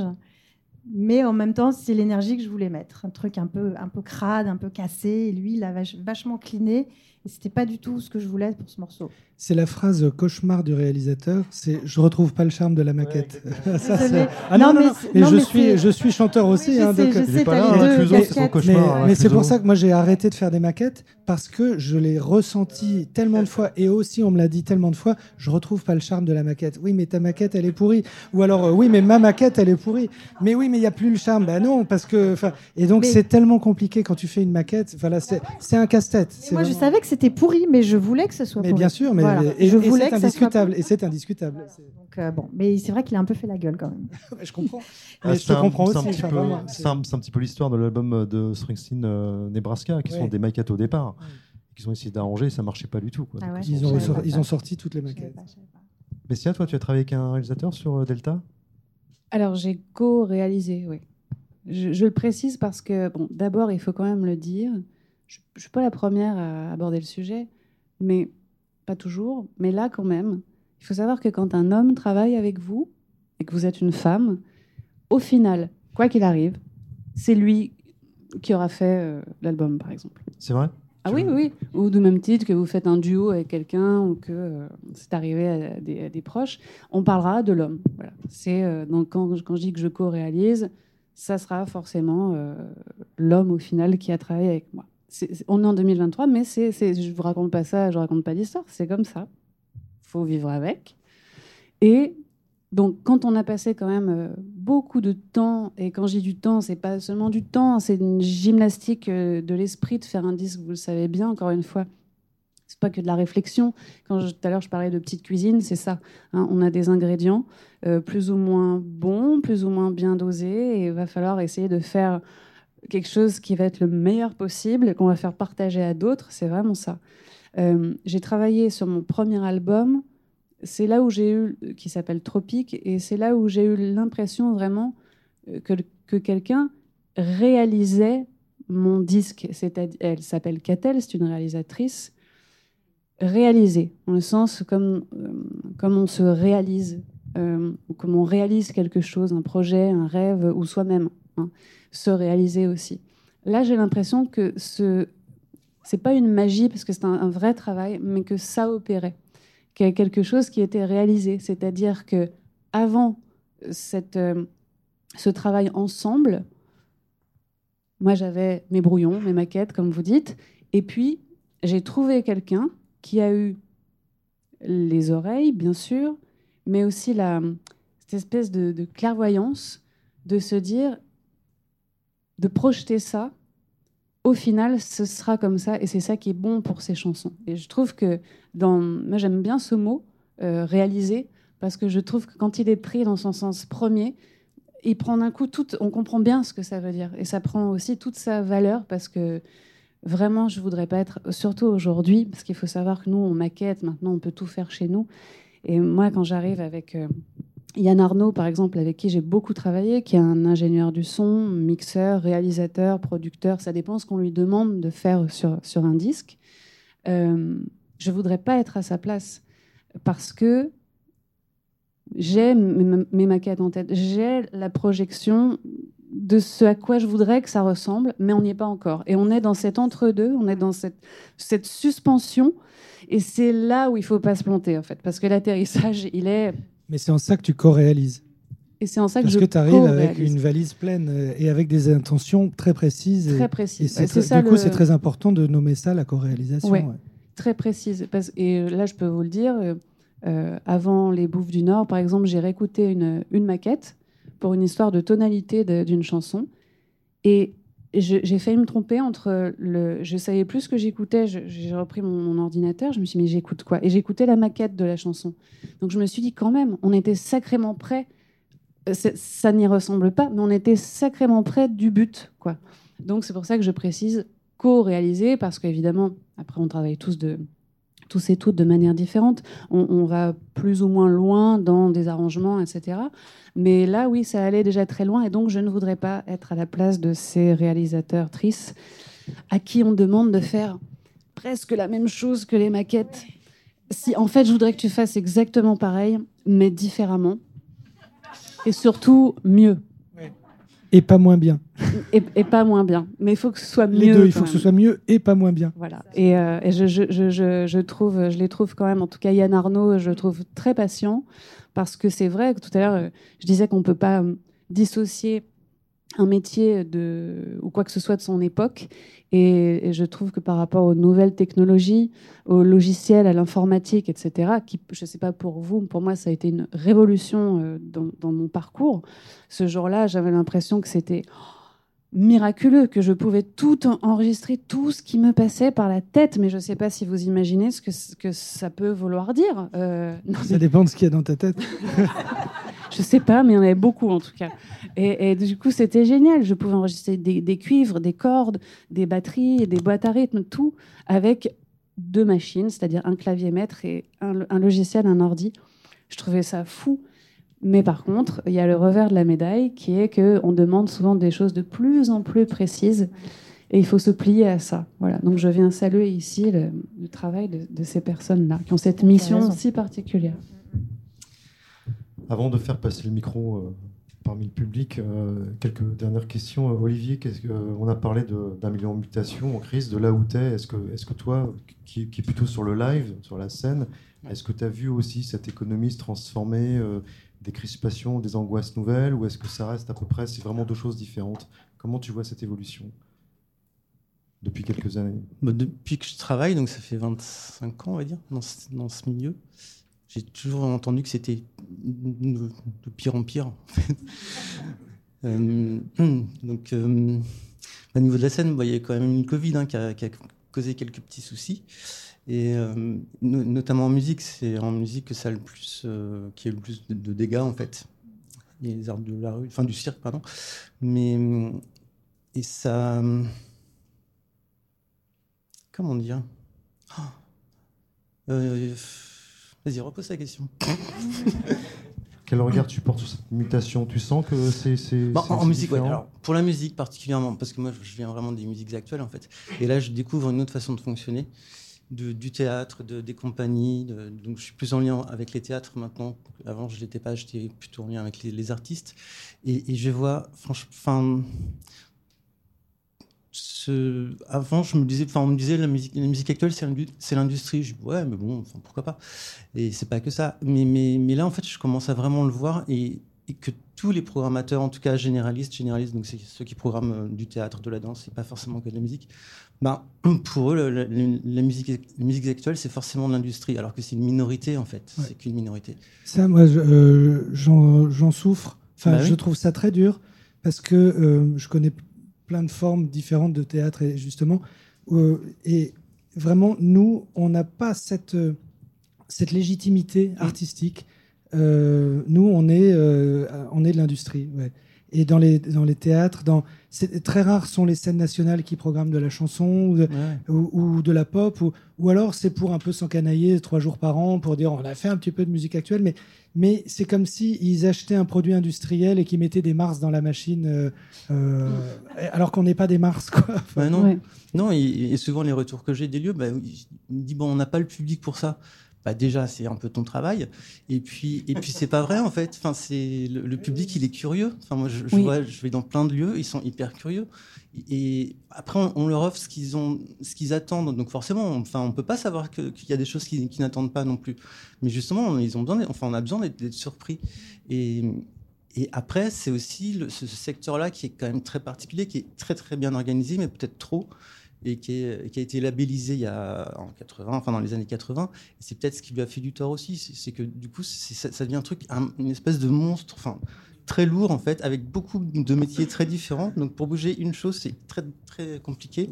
Et euh, ce secteur-là se remet pas toujours euh, en question parce que c'est parce que c'est une économie fragile, donc c'est pas forcément facile non plus. hein. Euh, en, en théâtre, moi, je les, les subventions, enfin les subventions qu'on donne pour le théâtre et pour les musiques actuelles, ça n'a rien à voir. Enfin, moi, je dis mais si on donne 2000 euros pour ce projet-là, c'est important en fait. C'est pour lui, c'est pas rien. Parce qu'on dit il faut pas saupoudrer. Bah là, c'est pas du saupoudrage pour lui, en l'occurrence. Et, euh, tu as l'impression d'être entendu quand tu Pardon. fais ce travail-là? Bah, je, je pense, en même temps, je suis, depuis le temps, je suis un petit peu, on, on m'écoute un peu, quoi. Enfin, tu vois, enfin, enfin, j'ai quelques, une, une expérience, quoi.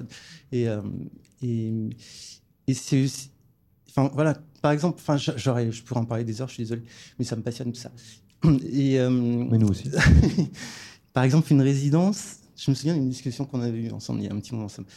Euh, une résidence en musique actuelle, c'est trois jours. Enfin, on me dit, oh, j'ai fait une résidence de trois jours. Bah, pff, non, en théâtre, c'est six mois. Quoi. Enfin, t'es artiste associé pendant, Ouais. pendant Avec trois 15, ans. avec 15 personnes, des éclairages, si je peux Et, m- et- me permettre quel- euh, juste un tout petit mot, Olivier, c'est tout à l'heure Albin, euh, Albin nous, disait qu'on considère la, la chanson ou la musique comme une industrie, mais aussi euh, comme un divertissement. Et, et je trouve ça, euh, La chanson d'auteur, euh, c'est pas comme le cinéma d'auteur, par exemple. la musique, c'est un truc divertissant. Bon, alors oui, pourquoi pas, mais pas que, en tout cas. Et il y a une telle déperdition entre l'acte de création, là, tout ce qu'on se dit, par exemple, euh, quand on va ressortir, quand on va allumer notre radio ou, euh, ou quand notre tourneur va essayer de trouver des dates de concert, je peux vous dire qu'il y, a il y a un sacré fossé entre les deux. Euh, et je ne sais pas d'où ça vient. Je ne sais pas quel est ce, ce manque peut-être de, de considération pour le métier de la musique, de la chanson qu'on pratique. D'ailleurs, il faut saluer quand même Florent Nel pour ça. C'est-à-dire que là, on est en train d'en parler. Et être en train d'en parler, Super d'en parler d'ailleurs. oui. Non, mais c'est bon, ça fait- oui, absolument. Mais euh, c'est ce qu'il faut faire. en fait. Et c'est ce qu'on devrait faire de plus en plus souvent, hors euh, les, les petits comités dont on a l'habitude. Mais de pouvoir en parler, c'est de pouvoir y penser aussi et formuler les choses et en parler entre nous, mais aussi avec, avec du public.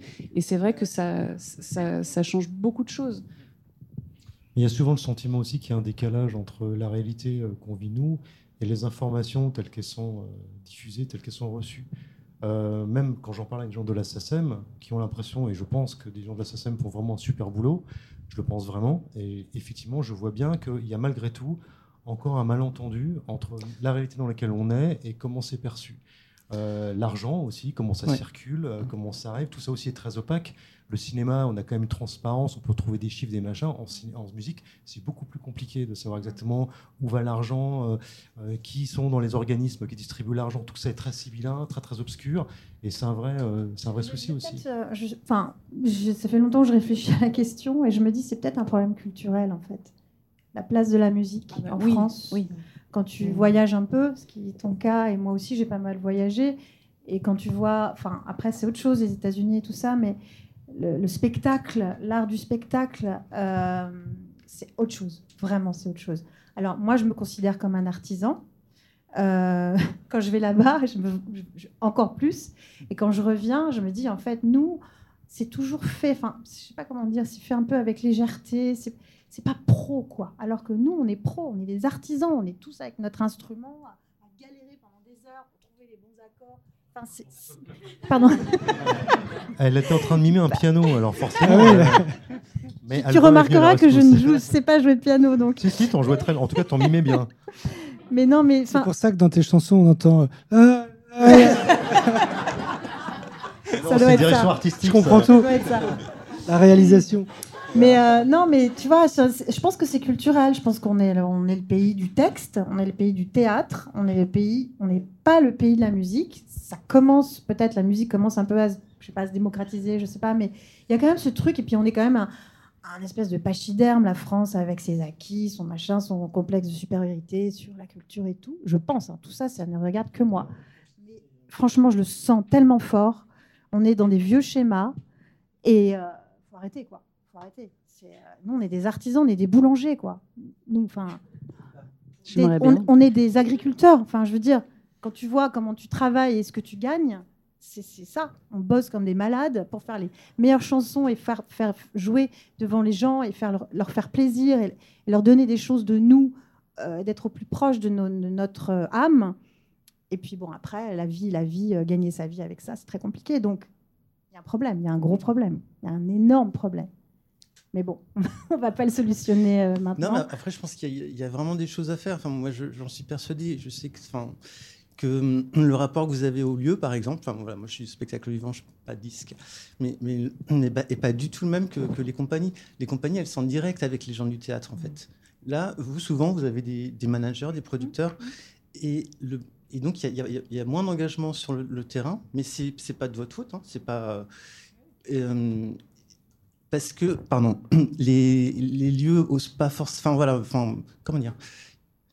Je pense qu'il y, a un- vrai travail à faire avec le public, mais de, tout, en fait, enfin, de, de, de toutes parts. De la part des lieux, il y, a, de la pédagogie à faire. De la part des, de la part des artistes, moi, j'étais à Bourges, enfin, je sens que les choses commencent à changer.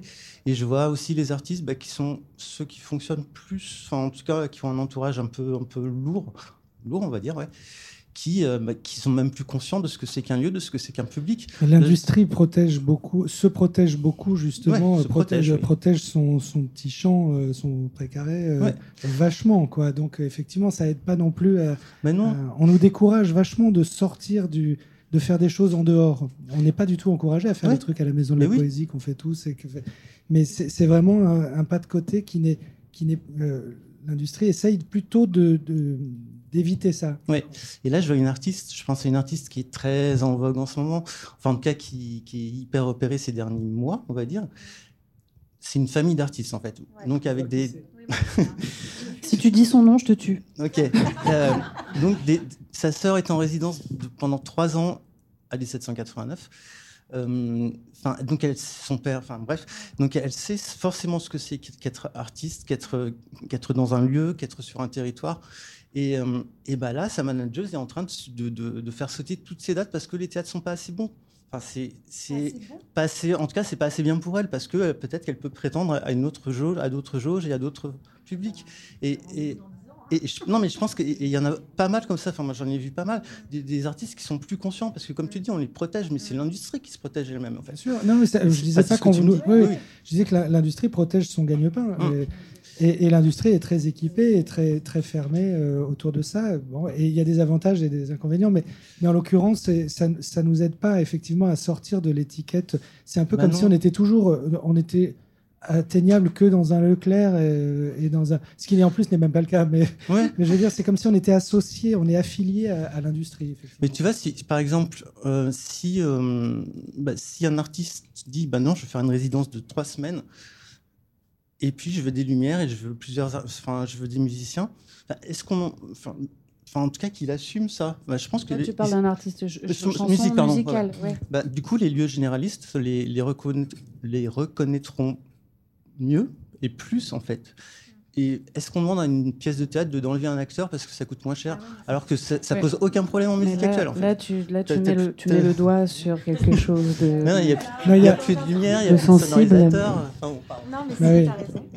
Il y a aussi un, un- un sujet euh, qui- qui m'a beaucoup préoccupé le- concernant la lumière, la création et la résidence. Euh, dans le théâtre, effectivement, ils ont trois mois de résidence, ils ont des éclairagistes de malades. des- des- quand on voit des spectacles de, de et tout, c'est fabuleux. On a envie d'avoir les mêmes lumières tout le temps. La grosse différence, quand même, c'est qu'ils peuvent s'installer trois jours avant dans le théâtre où ils vont jouer pendant deux semaines et que et qu'ils ont répété six mois. Nous, on a Et en plus, répété ils étaient trois payés jours. pour les répètes. Ils étaient payés pour Ouais, les répètes. Ouais. Et, et nous, on arrive le jour même parce que la veille, on était à Montluçon et que les tournées, elles sont faites par ordre alphabétique. Et, et Donc- aussi- et- Donc, euh, oui, et, et- aussi et- parce qu'arriver la veille à un coût ça coûte un prix fou. et que c'est le premier argument qu'on va nous donner. Bien parce sûr. que, mais, Mhm. mais on pourrait se dire, mais écoutez, en toute logique, si ça a un coût, bah, prévoyez-le. Oui, que- et, et on n'a pas les, les subventions qu'a le théâtre parce que nous, on est dans une industrie, parce que nous, on est affilié à une industrie, donc on nous aide pas de la même manière. dans le public. Mais on nous aide, hein, mais pas de la même manière, quoi. Ouais. pas autant. On va, on va euh, commencer à laisser passer le micro. Est-ce que quelqu'un a une question? Je crois que là-bas, il y a une question. Non? Là-bas? Non, il n'y avait pas quelqu'un qui avait. euh, Voilà Bah voilà, il y a des mains qui se lèvent, allez-y, on vous écoute. Vous dites bonjour, monsieur, Bonjour. vous êtes poli, hein, d'accord? Bonjour, je m'appelle Chantal Demage. Euh, J'ai une, question. Euh, là, on a beaucoup entendu parler du vivier de la création, c'est-à-dire ce qu'il y a de plus pur, de plus, euh, majestueux dans, la création, quoi.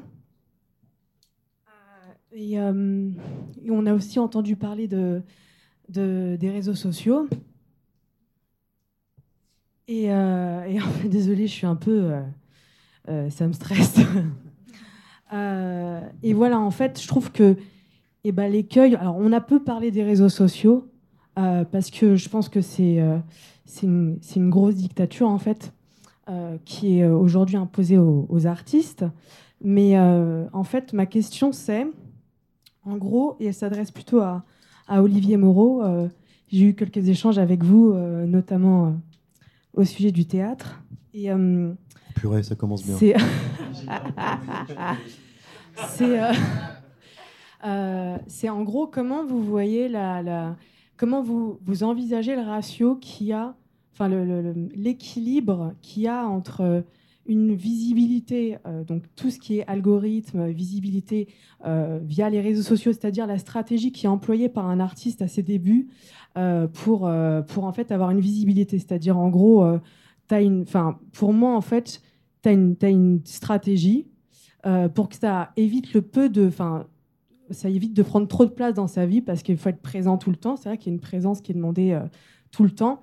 Euh, et, et en fait, la liberté, le matériau brut de la création, qui, qui, qui, rien à voir en fait, et, et qui, et qui demande aussi du temps. Et on a parlé du temps, et en fait, aujourd'hui, je trouve que bah, c'est le temps qui, est le plus euh, envisagé. Enfin, on parle du temps, et ce temps-là, euh, on nous demande de- d'être présent et d'avoir de penser en fait, de penser les réseaux, de penser une stratégie, de penser une visibilité. Et en fait, le temps, on a envie de le mettre dans le meilleur en fait. Et, du coup, c'est pour ça que je parle de dictature, c'est parce qu'il y a une vraie, une vraie euh, uniformité, une vraie. On doit en fait avoir euh,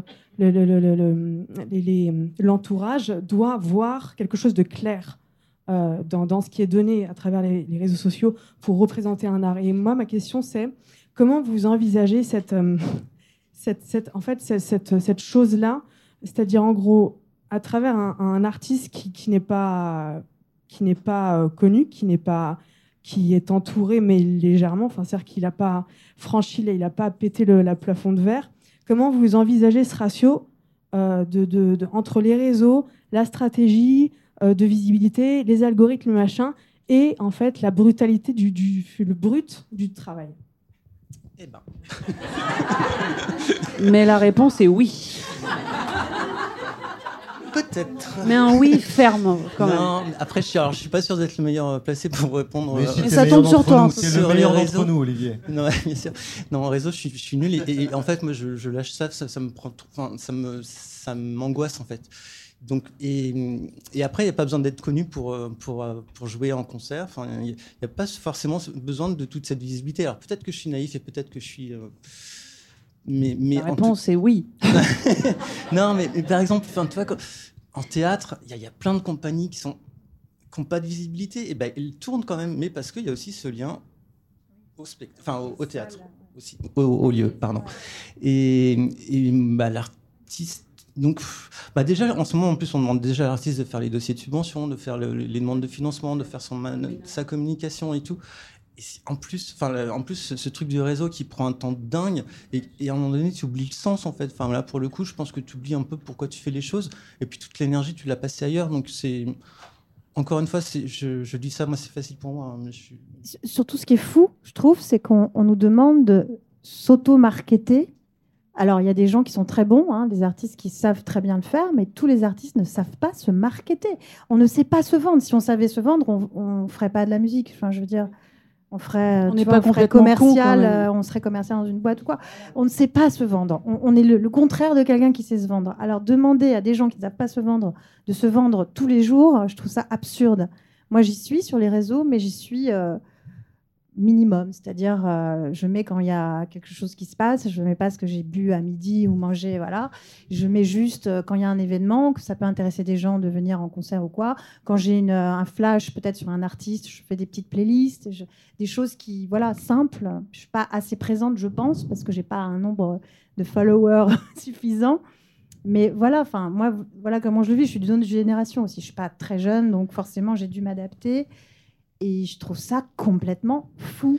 Mais est-ce que est-ce que ça n'a pas été le cas de tout temps? Je veux dire, c'est jamais le talent qui a été le, meilleur vecteur de succès de tous les temps. C'est la communication, c'est ce talent-là. Enfin il y a eu beaucoup de gens brillantissimes qui, ont, qui sont restés dans l'ombre parce qu'ils ne savaient pas chanter devant quelqu'un, parce que j'ai l'impression que le monde évolue, nous, on, met ça, et, inversement, voilà, et des gens euh, super communicants et très nuls artistiquement et qui ont eu un succès fou, et que les médiums, euh, les, médias, les, les, outils changent, donc euh, on n'est pas bon pour ça, donc on se dit ah, merde, maintenant il faut être bon sur TikTok pour que ça marche. Après, ce sera quelqu'un qui est bon sur TikTok et qui fera un truc bien, qui marchera, et c'est nous qui n'avons pas suivi le mouvement. C'est comme, comme les gens qui disaient euh, Moi, je veux pas chanter dans un micro. Euh, ah bah, le micro, quand c'est arrivé, c'était, c'était la, honte, enfin la révolution, mais c'était la honte. Il y a plein de gens qui ont perdu, ou le cinéma parlant. Euh, voilà, Chaplin qui a continué à faire du muet je veux dire, euh, le monde va sans nous, euh, il évolue et les manières de communiquer vont sans nous. Nous, euh, moi, je trouve ça hyper brutal, hyper cruel et hyper demandant comme vous. Et, on aime ça ou on n'aime pas ça, et, c'est vachement vache. Mais j'ai l'impression que c'est tant pis pour notre gueule. Que c'est comme c'est comme en vouloir au public de pas nous aimer d'une certaine manière. C'est ils ont peut-être tort ces cons-là, mais bon, euh, des fois, je me dis ça. je me dis que on a euh, tout le monde t'aime, donc. Euh, oui, c'est vrai. pas de problème. Non, non, non. On n'a pas tous le même problème. moi, je sais que je suis pas taillé pour TikTok. J'ai essayé, j'ai voulu regarder et tout. Je n'y arriverai jamais. Donc voilà, je crois que moi, mon parcours dans les réseaux sociaux s'arrêtera là. Donc je serai compatible avec ce qui va jusqu'à TikTok, c'est-à-dire Instagram. Pour moi, Instagram. J'ai même pas été Snapchat. Euh, c'est ma limite à moi et que on, ouais et que bah, ça va assécher quelque chose qui du fait de la de ma compatibilité avec ce média. Euh, et c'est tant pis pour moi mais ça continuera sans moi avec d'autres gens qui sont certains des usurpateurs et d'autres des gens géniaux mais qui auront les codes de ce média là et donc euh, dire une dictature, ouais, mais les médias ont toujours été une dictature. Avant, là on parle de l'algorithme, maintenant c'est l'algorithme le patron. Euh, avant c'était le programmateur de, ou c'était Télérama, enfin c'est beaucoup moins, ils sont moins prescripteurs. Euh, c'était le programmateur d'une radio. De, il y a toujours eu, voilà, on, a toujours eu quelqu'un qui, qui, faisait entonnoir. Et comme il y a de plus en plus d'artistes, bah, il n'y a, a, toujours pas plus de place. Mais donc ça fragmente et puis. Mais voilà, je vois ça plus comme une fatalité moi, je, et, désespérante. Mais... Il y a une autre question, je crois, par ici. Oui Oui, bonjour, bonjour. je m'appelle Eugénie, l'étrangère. Merci beaucoup. Alors j'ai une question sur le rapport entre l'artiste et, le réalisateur ou la réalisatrice. Je voulais savoir comment ça s'était passé concrètement euh, qui avait approché qui, euh, quels sont les facteurs déterminants dans le choix d'un réalisateur ou d'une réalisatrice et l'acceptation ou non par ce réalisateur, cette réalisatrice, euh, de la réalisation, quels sont les aspects financiers aussi qui peuvent entrer en ligne de compte? Et question annexe, Valérie Lelio, vous avez euh, parler d'un album court. Alors, qu'est-ce qu'un album court? Est-ce qu'il faut sortir des EP uniquement et les appeler albums? À partir de combien de chansons En fait, ça, peut plus, on peut plus faire croire que c'est un album. En fait, ça marche plus pour euh, dans une stratégie média? Et est-ce que, si je peux poser une, deuxième question annexe, euh, Massia a, mentionné le milieu très masculin euh, du monde de la musique. Et vous avez travaillé avec une réalisatrice et je voulais savoir euh, si vous aviez pu persévérer dans cette voie et peut-être travailler avec euh, d'autres réalisatrices et aller jusqu'à avoir des ingénieurs du son et pouvoir constituer une équipe complètement féminine où c'est complètement irréalisable en l'état actuel des choses. Voilà, merci. Vous êtes très forte, hein, parce que vous avez posé trois questions. J'étais en train de me dire, merde, j'ai déjà oublié le début. Moi, je propose qu'on laisse Olivier Moreau répondre. Mais de manière synthétique, s'il te plaît. Alors, on rembobine, du coup, on va peut-être commencer par la. Valérie. Les choix des réalisateurs, hein, c'était ça le début. Alors, euh, moi, au tout début, ça a été. Alors, le, le premier réalisateur, c'était Paco Rodriguez, le guitariste du groupe Gamine, qui m'a été présenté par, euh, en fait, le guitariste avec qui j'ai commencé mes premières maquettes travaillait dans une maison de disques, il avait un travail et en même temps il faisait de la musique avec moi. Et il était chez Barclay. Et donc chez Barclay, un jour, euh, bah, c'est les rencontres. hein, encore une fois, il était, euh, je crois que Paco était assis dans un coin de bureau et ma maquette a circulé. Il a écouté, il a trouvé ça cool. Il a dit à Olivier, ah c'est cool, j'aimerais bien, euh, c'est intéressant et tout, écouter d'autres trucs. Et puis on s'est rencontrés et puis après on se met d'accord sur euh, les sous. Et, et le temps, le planning, où on va le faire, comment. Enfin, le premier album, c'était vraiment moi, c'était vraiment très, très petit budget. Ensuite, le deuxième, c'était Gilles Martin, produit Dominica, Miosec. Euh, je trouvais qu'il. Là, c'était un choix de, ma part. euh, Il y avait le début des machines aussi, parce qu'en fait, on commençait à mettre des boucles. Alors, je vous parle d'un temps que les gens de 20 ans. C'était 97, donc le disque est sorti. Donc, on l'a fait en 96. Et à l'époque, les boucles, ça commençait à arriver, le sampleur et tout. Et donc, on commençait à mélanger euh, la pop avec des, sons euh, électroniques, enfin des boucles, des choses que, que je samplais, tout ça. Et Gilles Martin me semblait la, bonne personne parce qu'il était à la fois très organique avec Miosec et à la fois avec Dominique, plus dans des sons un peu plus froids. Et il savait bien gérer les voix françaises aussi. Donc euh, tout ça, c'était un mélange euh, qui marchait bien.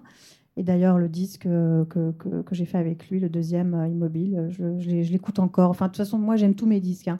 Je, je suis vraiment euh, très bon public avec Ah, mes disques. Je devrais peut-être pas, mais c'est mes bébés. euh, je, je- voilà, je, les- enfin, je sais qu'il y a plein de défauts, il y a plein de trucs où je me dis, oh la voix, non, c'est pas bien. Oh le texte, c'est faible. Mais bon, je les aime parce que c'était moi à ce moment-là.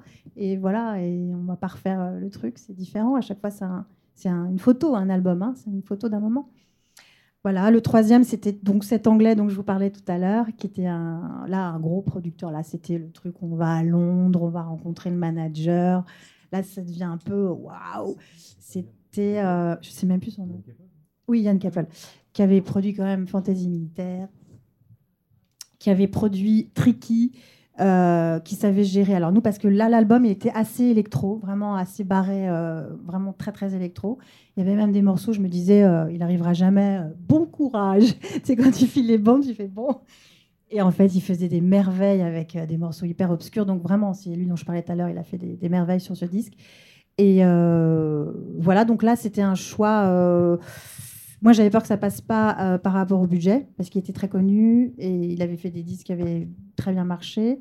Et il a accepté. Je crois qu'il a baissé un peu son budget pour nous, parce que c'était un petit label, en fait. Et on était en licence, mais c'était quand même un petit label. Et voilà, j'étais très contente du résultat. Euh, le quatrième, euh, c'est nous qui l'avons fait avec Alf Bria, qui est quand même assez connu. Là, pareil, il a mis sa patte. C'était un, là, c'est un album très long qui a été très fastidieux à faire parce que trop étalé dans le temps. euh, bon, bref. Euh, C'est lui qui a fait notamment les premiers albums de R, euh, Safari. R, ouais, ouais, tout à fait. Et puis, euh, donc voilà, donc en général, c'est, ça part sur une pochette de disque, en fait, le réalisateur. C'est un flash que tu as quand tu écoutes un disque. Dis, ça fait quand même dix fois que je l'écoute, là. Enfin, pochette à l'époque, puisqu'à l'époque, on n'avait pas le, digital.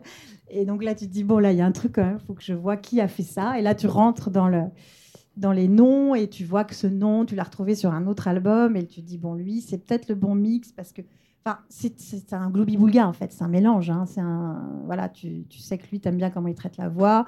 Lui, tu dis, il peut bien gérer les- les- l'électro, mélanger avec des guitares. Enfin, c'est assez technique après.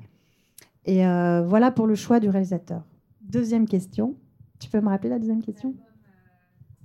Ah oui, l'album court. Bah, moi, aujourd'hui, par rapport à tout ce qu'on s'est dit euh, avant, je pense qu'un album aujourd'hui, entre 9 et 10 chansons. Par contre, j'apprécie beaucoup. Ça, c'est un album court ou un album, album Bah, moi, je fais que toujours 11. J'ai- C'est mon truc naturel. Alors pourquoi 11. entre 9 et 10 chansons? Parce que c'est- après, c'est la durée. Je crois que le minimum, c'est 36 minutes. Il y a un truc de. Vis-à-vis de quoi? Je sais plus, quelqu'un m'a dit ça il y a pas longtemps. Il faut faire 36 minutes, je sais plus pourquoi. Euh, non, mais bon, voilà, moi je pense que je vais faire 9 ou 10, mais de toute façon, je fais toujours 11, c'est mon, ratio naturel. Je- je- comme je disais, je suis pas, je suis pas très, je fais pas beaucoup de chansons, je, je mets du temps à les. Voilà, le- euh, c'est très dur là.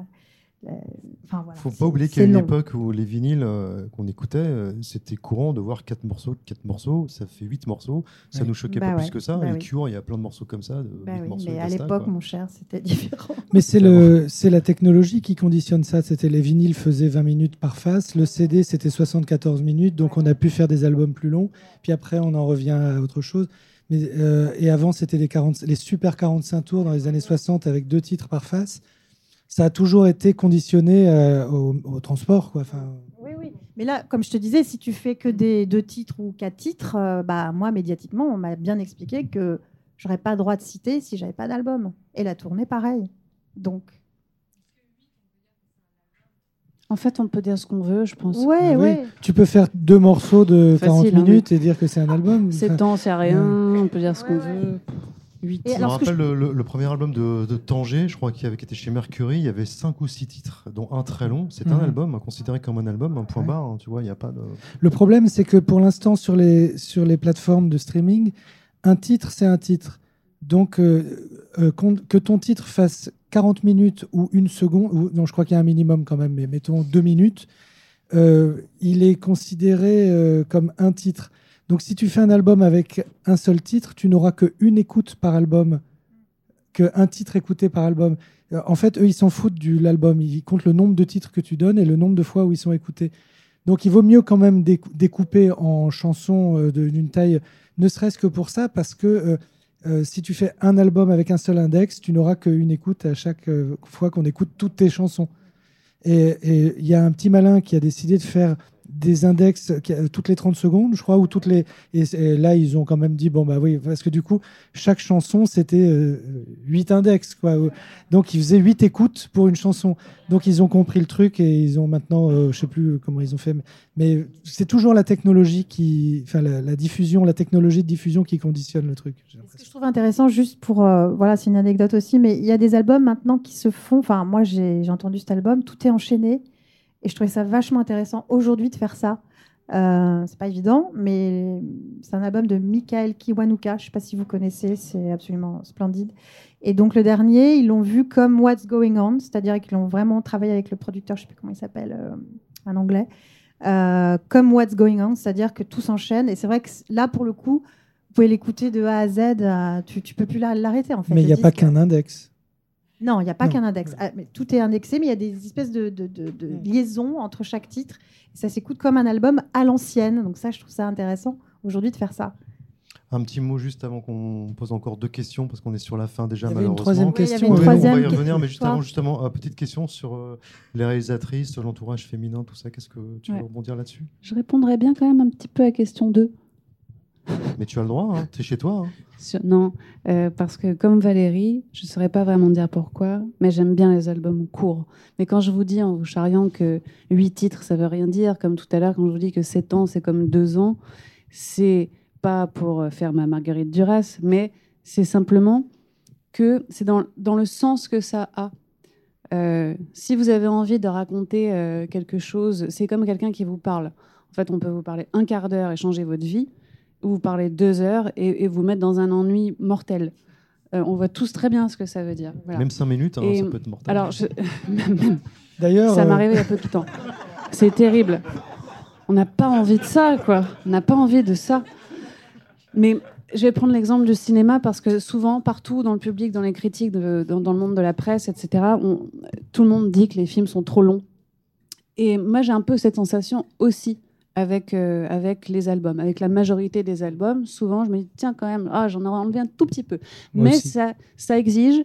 euh, ça exige de ne pas se faire plaisir, c'est-à-dire ça exige un petit peu de sacrifice. C'est-à-dire, tiens, est-ce que je suis vraiment prêt ou prête à sacrifier est un, un mot un peu tragique, mais vous voyez ce que je veux dire? Est-ce que je suis prête à enlever cette chanson ou ces deux chansons pour qu'au final j'ai quelque chose de plus court, mais peut-être qui soit plus qui fasse Concentré. plus Ouais. concentré, plus, plus intense, plus homogène. Voilà. Moi, je sais que là-dedans, ça me parle immédiatement. Mais est-ce Voilà. que c'est pas quelque chose qui vient justement avec l'âge et la maturation On a tendance un petit peu à enlever.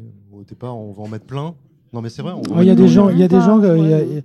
euh, Murat par exemple, c'était l'inverse. Ah oui. C'était l'inverse. Plus il vieillissait, plus il en mettait. Lui, il, il- il- euh, Je crois qu'il y a 5 ou 6 albums qui nous attendent. hein. Mais il y a ah ouais. Ouais. Non mais il y a des gens qui qui euh, euh, qui évoluent en allant dans la vers l'essentiel, vers le- le- euh, ce que tu dis. Voilà, mais Enfin, moi, ça, ouais, il y a des gens qui partent complètement dans la direction inverse. C'est ça que je voulais dire.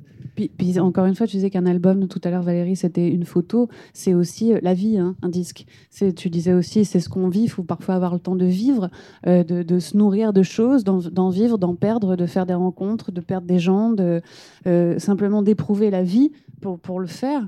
Donc finalement, là, euh, je vous dis que j'aime bien les albums courts, etc. Peut-être qu'un jour dans ma vie, dans nos vies, avec Albin, on adorera faire des albums de deux heures et quart. On fera un album ensemble qui durera 8 heures. On sera deux à écouter. Voilà, lui et moi. Voilà. Tu te demandais comment on se rencontre un réalisateur et une artiste, ben voilà, ça vient de se faire devant vos yeux. Comme ça. Et c'est moi qui réaliserai son disque. Exactement. Très bien. Merci. Et est-ce qu'on parle des rappels? Oh là, non, non, non, on rentre pas là-dedans. Une autre question euh, par ici Les réalisatrices, Ah, pardon, on s'en fout, hein, les réalisatrices. hein. Oh, c'est lui qui l'a dit, c'est pas moi. Je, je vais, faire, euh, je vais faire vite. Euh, ce n'est pas dans, mon, dans ma manière d'aborder euh, ou, ou de penser mon entourage que de, que de le penser par euh, sexe ou par genre. Euh, je, je, je dis ça parce que c'est vrai que j'ai autour de moi d'autres euh, amis, amis, euh, chanteurs, chanteuses, qui aujourd'hui, par exemple, se disent, moi, sur scène, j'ai envie qu'il y ait que des filles, qu'il y ait que des musiciennes, parce que ras-le-bol de voir tous ces mecs, etc. Moi, je, je travaille en ce moment avec un musicien qui s'appelle Mathieu Gègre. euh, Qui est formidable. qui est, qui est formidable. Et hum, c'est validé par plusieurs personnes Par dans cette aussi. assemblée, par Albin de la Simone aussi. Mathieu, si tu nous écoutes. Bon, bah, c'est Mathieu.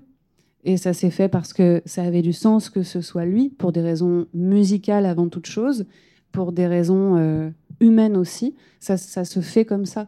Bien tu vas sûr. pas ne pas le faire sous prétexte que c'est un mec. Pas du tout, ça Voilà, n'aurait absolument aucun sens, ni dans, ni dans l'un, ni dans l'autre. Voilà. Mais il faut quand même dire que euh, il y a des musiciennes, il y a des réalisatrices, il y a des productrices. On en parle peu, on les connaît encore peu, mais il y en aura certainement aussi de plus en plus. Et que ça, c'est une bonne nouvelle. Et que dans, dans nos métiers et aussi vers le public, il faut en parler. Évidemment que ça, c'est une, une nécessité. T'as travaillé avec Bénédicte Schmitt, toi, ou pas non? Oui, plein de Ouais. fois. Ouais. Euh, oui, il y en a quelques-unes. Il y a Catel, Edith Fambuena, euh, euh, des, personnes très connues euh, dans ce monde-là, mais c'est vrai que ça reste un, monde et un milieu. Le studio, c'est quand même quelque chose d'assez masculin. Le- les ingénieurs du son. Je me demandais, enfin, j'arrive pas du tout, et je vais sûrement dire des conneries.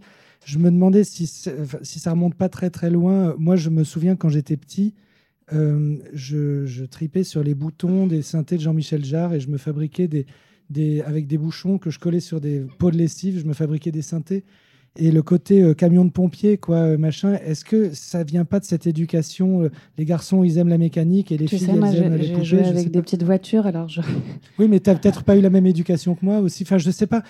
Euh, c'est toujours très difficile d'arriver à remonter à est-ce que c'est de l'inné ou de l'acquis, cette histoire la de, source de de, des garçons qui aiment bien la mécanique et les filles Et qui la aiment bien les technique poupées. aussi, quoi. parce Enfin, que et la technique. Ouais, la technique, ce terme de technique euh, euh, reste, reste quasiment. euh, Ouais. Geek, c'est masculin, quoi. alors, souvent. oui, peut-être ça un petit ça, peu. les geeks de- Mm. de- d'ordinateurs, de, machin, c'est rarement. euh, et c'est très curieux, je sais pas à quoi ça tient. Je sais pas à quoi ça tient, mais en tout cas, la technique, et quand on parle des techniciens, techniciennes, par exemple, euh, c'est au- aujourd'hui encore, euh, quand, quand, quand je vois une technicienne euh, son ou lumière dans une salle ou même à l'accueil technique, par exemple, je suis. euh, ça me fait plaisir. Euh, voilà, parce que euh, je me dis, ah, chouette, enfin. Mais c'est vrai que ça reste très masculin. Il va falloir poser une dernière question, mais vous inquiétez Une. pas, on se retrouve ensuite derrière, on boit des pots, euh, voilà, on se dit pas au revoir comme ça tout de suite, euh, vous inquiétez pas. Mais on est désolé parce que le temps passe très vite. Et moi, le premier, j'aimerais encore discuter euh, deux heures avec mes invités, mais je crois qu'ils vont bientôt mourir si on continue comme ça. De chaud. Ça va, venez Ça va Ça va bien? Olivier, tu tiens?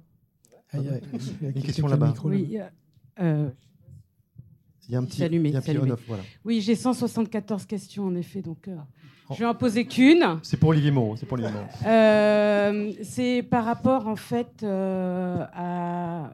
Je vois que vous avez parlé beaucoup, vous, vous arrivez à produire vos, vos albums avec les ordinateurs avant d'entrer en studio.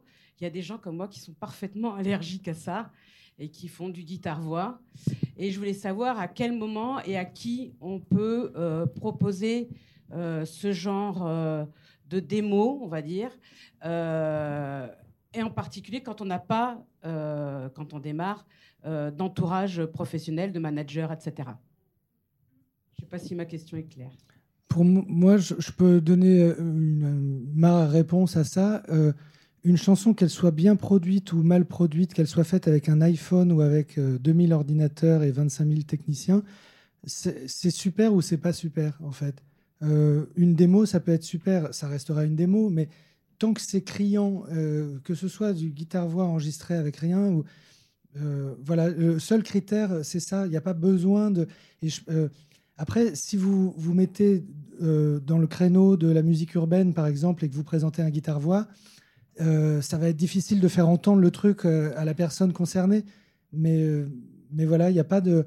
Moi, je sais que, en tout cas, j'aime autant écouter une chanson vraiment jouée mal à la guitare par quelqu'un qui, qui est très maladroit que qu'une chanson super produite si la chanson est super et que la personne Enfin, que voilà, si c'est super, c'est super.